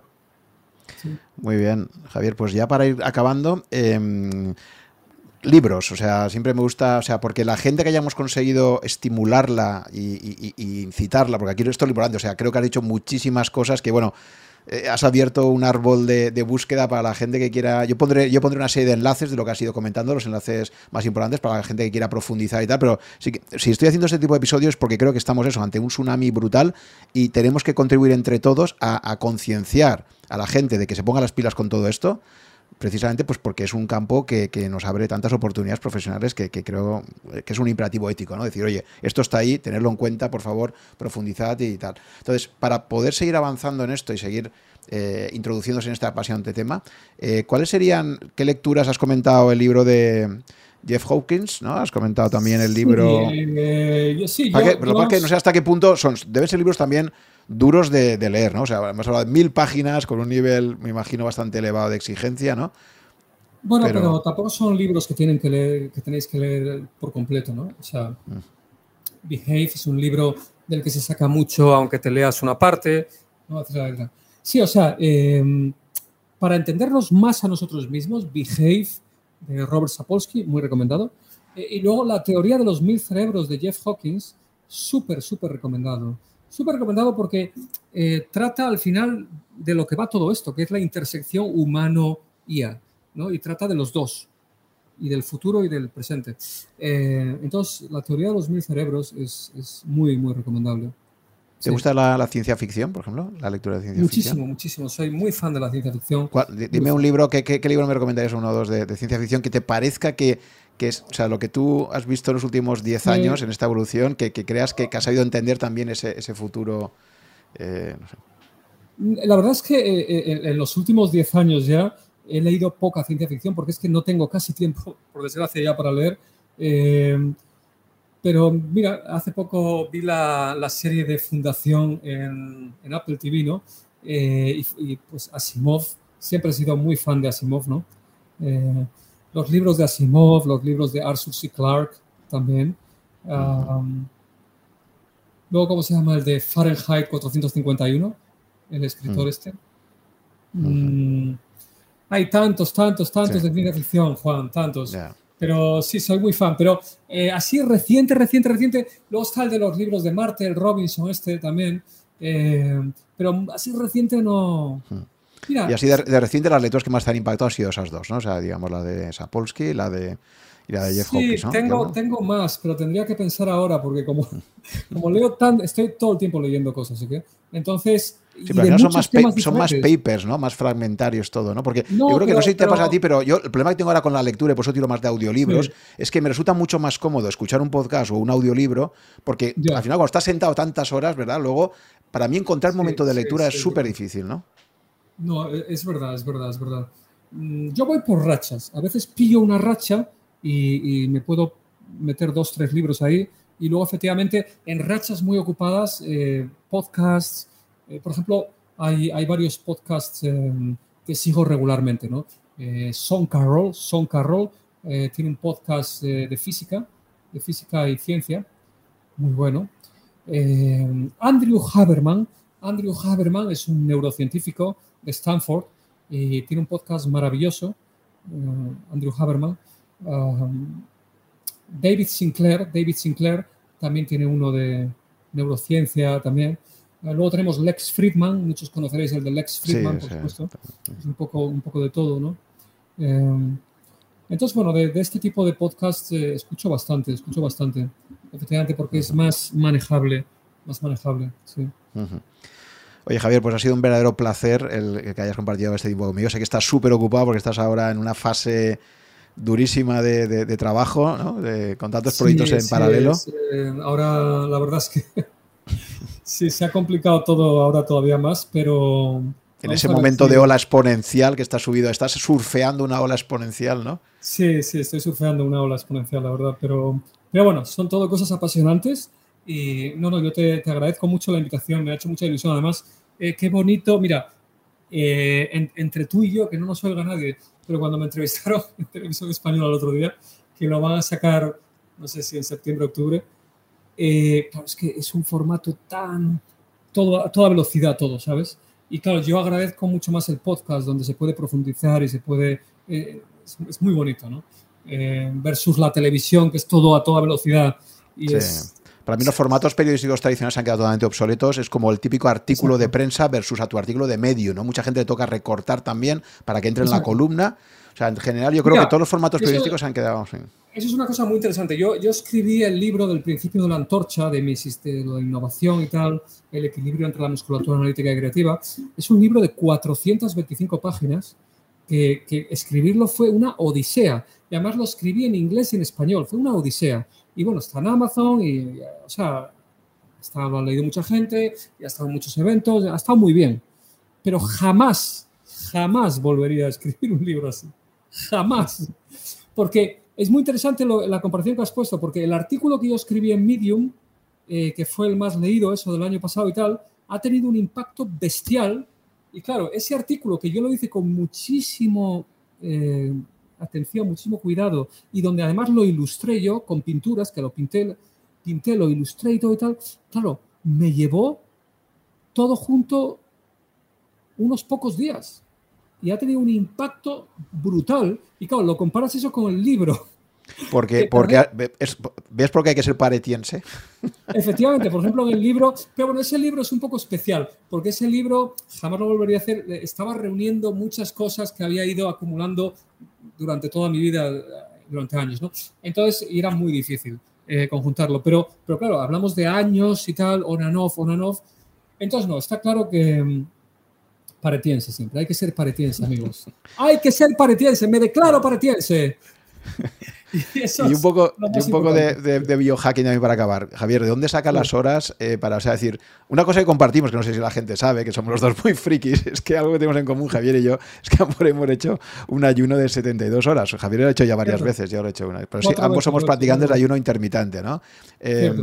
Tienes, eh, ¿cuáles son un poco tus recomendaciones de biohacking para ser capaz de, sacar tantas horas productivas?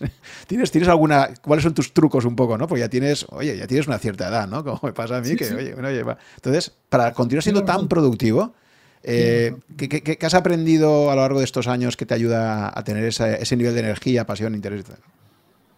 Sí, muy, muy buena pregunta, muy buena pregunta. Eh, bueno, el concepto de la resonancia es clave, ¿no? Es decir, si yo soy capaz de mantener, y, creo que lo mantendré siempre, ¿no? Este, este compromiso, esta involucración, esta energía, este enfoque, esta concentración, es porque es por la pasión, otra vez, volvemos a lo mismo, es por la pasión. Pero la pasión nace de la resonancia. La pasión nace de la resonancia. La pasión solo puede existir si haces algo con lo que resuenas. El otro día me preguntaban, ¿qué, ¿qué aconsejas a la gente que se quiere meter en la IA? Yo les decía, lo primero es que se pregunten por qué se quieren meter en la IA. Porque la IA es un campo muy complejo y si te metes por la razón equivocada, eh, pues va, a haber. Como por ejemplo, es que me han dicho que hay salidas profesionales ahí, ¿no? Por ejemplo. Por ejemplo, porque, porque va a haber salidas profesionales, porque está muy de moda. Entonces, eh, el biohacking más importante es el espiritual. Al final y, los procesos que hemos hecho tú y yo también del fasting de tres días. Para mí el fasting de tres días sí hay papers académicos que puede tener beneficios de salud, pero realmente es una experiencia de autoconocimiento espiritual brutal, ¿no? O sea, para mí el, el experimentar yo mismo, porque esto de que sí, de que funcionamos con un combustible que es la glucosa y no sé qué, y luego, o sea, el ser capaz yo de sentir yo, de diferenciar qué es el hábito qué es la necesidad, qué es la búsqueda de placer, cómo funciona ese depósito de combustible que se vacía y se llena. El poder sentir todo eso tú, eso es impagable, es impagable. Es una experiencia de autodescubrimiento espiritual absolutamente salvaje. Entonces, eh, en lo otro, o sea, en, la pregunta del biohacking, entonces, el mayor biohacking siempre es el espiritual y el espiritual es el de la resonancia. O sea, si tú quieres mantener durante toda tu vida el entusiasmo y la pasión, tienes que encontrar aquello con lo que resuenas, aquello que igual que cuando ves a una chica o un chico que, te enamoras de ese chico o de esa chica, es lo mismo. Te enamoras y no puedes dejar de pensar en ese chico o esa chica, porque hay, hay una resonancia hormonal, eh, mental, etc. Es lo mismo. Tú tienes que encontrar algo que te haga ese tilín, algo con lo que resuenes. A partir de ahí, ese es el mejor biohacking que puedes encontrar. Porque el, otro biohacking ya sería forzar con calzador algo, ¿no? Y eso es mucho más complicado. Aparte de eso, en cuanto a productividad, volvemos al paretiense, ¿no? Es todo paretiense. Es decir, eh, yo obviamente me tengo que organizar, mm, tengo que ser muy cuidadoso con mi time management. Tengo, que, tengo creo que bastante desarrollada la habilidad de ver que si de repente estoy perdiendo el tiempo con algo, lo tengo que dejar. O sea, saber lo peligroso que es que te atascas en algo y si, y si sigues y sigues y sigues y, no va y no va y no va, puedes perder mucho tiempo.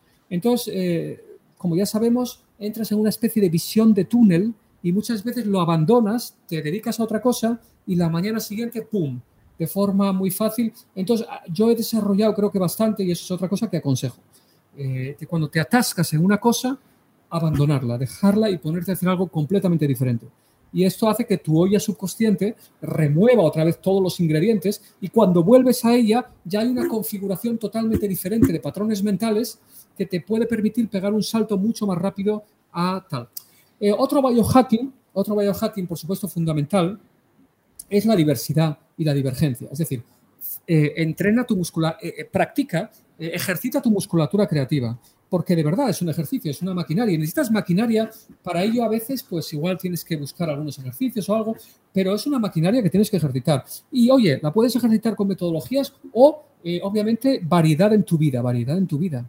O sea, al final, recordemos, exceso de análisis esto pasa también en las relaciones. Y una vez eh, publiqué un artículo que comparaba las relaciones de pareja con el equilibrio convergencia-divergencia. ¿no? ¿Qué pasa en muchas relaciones de, pareja? Lo que pasa es que cuando te conoces con una persona nueva, hay divergencia por todos los lados, porque hay sorpresas por todos los lados. Cada pequeña conversación, cada no sé qué, siempre hay divergencia, siempre hay una sorpresa. Y todo es guay, ¿no? Pero a medida que te vas eh, conociendo más y avanza, avanza el tiempo, ¿qué pasa? Que la convergencia aumenta y la divergencia disminuye. Y empiezas a entrar en una especie de visión de túnel y ya no hay cosas frescas y, la chica o el chico se empieza a aburrir, ahí qué pasa, que ya no es como antes, sino ¿qué es lo que hay que hacer? ¿Qué es lo, que hay que hacer en la pareja? Hay que hacer un esfuerzo activo por mantener la divergencia viva. ¿Y cómo haces eso? Pues bueno, es cosa obvia, ¿no? Pues ponerte a, hay dos cosas clave. Una, ponerte a hacer actividades nuevas, viajes, lo que sea, pero también una cosa muy clave. Hace falta crear espacio para volver juntos otra vez. Hace falta, es otra vez las olas, las olas del mar. Empezamos con las olas del mar, terminemos con ella. Las olas del mar que vienen y van, compresión de compresión. Eso hace falta en todo en la vida, en el cerebro, en la IA y en la pareja y en el trabajo y en todo. Compresión de compresión, amigos. Nada de estar juntos todo el tiempo fuera adentro, fuera adentro, compresión de compresión, hola que vuelva y va, alejarse, acercarse, alejarse, acercarse. Si tú te alejas, cada uno enriquece sus ollas subconscientes con ingredientes nuevos y cuando te vuelves a juntar, esas ollas subconscientes tienen cosas nuevas que compartirse, tienen cosas nuevas que compartirse. Entonces esa es la clave, ese es el biohacking quizás más importante, ¿eh? el enriquecimiento de la olla subconsciente respecto a nosotros mismos y respecto a los demás también. Eso es, muy, muy importante. Sí, sí, sí. Muy bien, pues con este final apoteósico, marca de la casa, Javier Idami siempre tiene sus finales donde se viene arriba y hemos empezado hablando de inteligencia artificial y hemos hablando, hablando de relaciones de pareja, o sea, para que veamos que está todo interconectado. Había que divergir, había que divergir, pero lo está. no, pero una reflexión interesantísima y, maravillosa. esta última que has hecho me parece eh, muy enriquecedora es verdad que esos, procesos de convergencia, O sea, había, me acuerdo, había una novela por ahí, no recuerdo ahora el autor, que decía, ¿sabes en el momento en el que mm, con tu pareja ya dejas de, que te resulte atractiva? Cuando ves en ella todos tus defectos. Ha habido tanta convergencia que acaba viendo, Te ves, te ves a ti mismo. cuando tú te ves en el espejo dices, ya no puedo estar con una persona que sea un reflejo de mí totalmente, ¿no? de alguna exacto, forma. Exacto. Es, es, una mimetización total al final. Sí, sí, Exactamente. No, pues ahora, eh, voy, a, voy a, estoy haciendo unas, unas eh, animaciones sobre ese concepto muy bonitas que las voy a usar en... Ah, pensaba que ibas a utilizar inteligencia artificial en tu caso para hacer también terapia de pareja, o sea que podrías... Piénsatelo, igual. ¿eh? Bueno, eso va a pasar. A ver, lo de que la gente se... Esto lo estábamos conversando en Alicante el otro día, que ya para terminar, esto ya está pasando, de hecho, pero va a pasar mucho. Me estaba diciendo gente que algunas conversaciones que tú puedes ya tener con algunas entidades del tipo del GPT-3 y otras son más interesantes de las que tendrías con un ser humano. Entonces, lo de enamorarse de una entidad de IA lo vamos a ver mucho, mucho, mucho. De hecho, ya está pasando. ¿eh? Hay herramientas de móvil que ya existen y ya está pasando, pero a partir de ahora lo vamos a ver mucho en los próximos años. Y va a pasar porque la gente, mm, mucha gente va a sentirse emocionalmente conectados con entidades de IA más potentemente que los seres humanos. Es una cosa un poco dramática, es un tema un poco tabú, es un tema muy complicado, del que se podría hablar siete horas, no hay tiempo, aquí nos despedimos. Saludos cordiales pero vamos a hacer ya el cierre. Sí, bueno, ahí la, película, la, sí, la, película Her anticipaba un poco eso, ¿no? Exacto, exacto. Muy bien, Javier, pues ha sido un verdadero placer. Espero que en el futuro podamos volver a coincidir. Y nada, te deseo muchísima suerte en todos tus proyectos, que sigas con esa pasión que te caracteriza, que sigas ahí a tope siempre. Y, muchas gracias, nada. muchas gracias. Eh, hasta, pronto, gracias por invitarme y un abrazo a todos. Gracias por llegar hasta el final de esta conversación. Espero que te haya gustado y hayas aprendido algo escuchándola.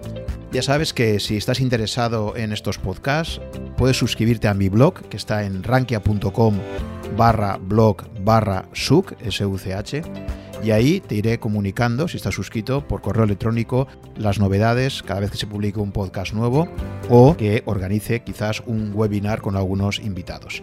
También te agradeceré si te gustan mis podcasts que pongas un comentario o un me gusta en alguna de las plataformas disponibles tipo Apple, Evox o YouTube para ayudar a descubrirlo a otras personas con intereses similares a los tuyos.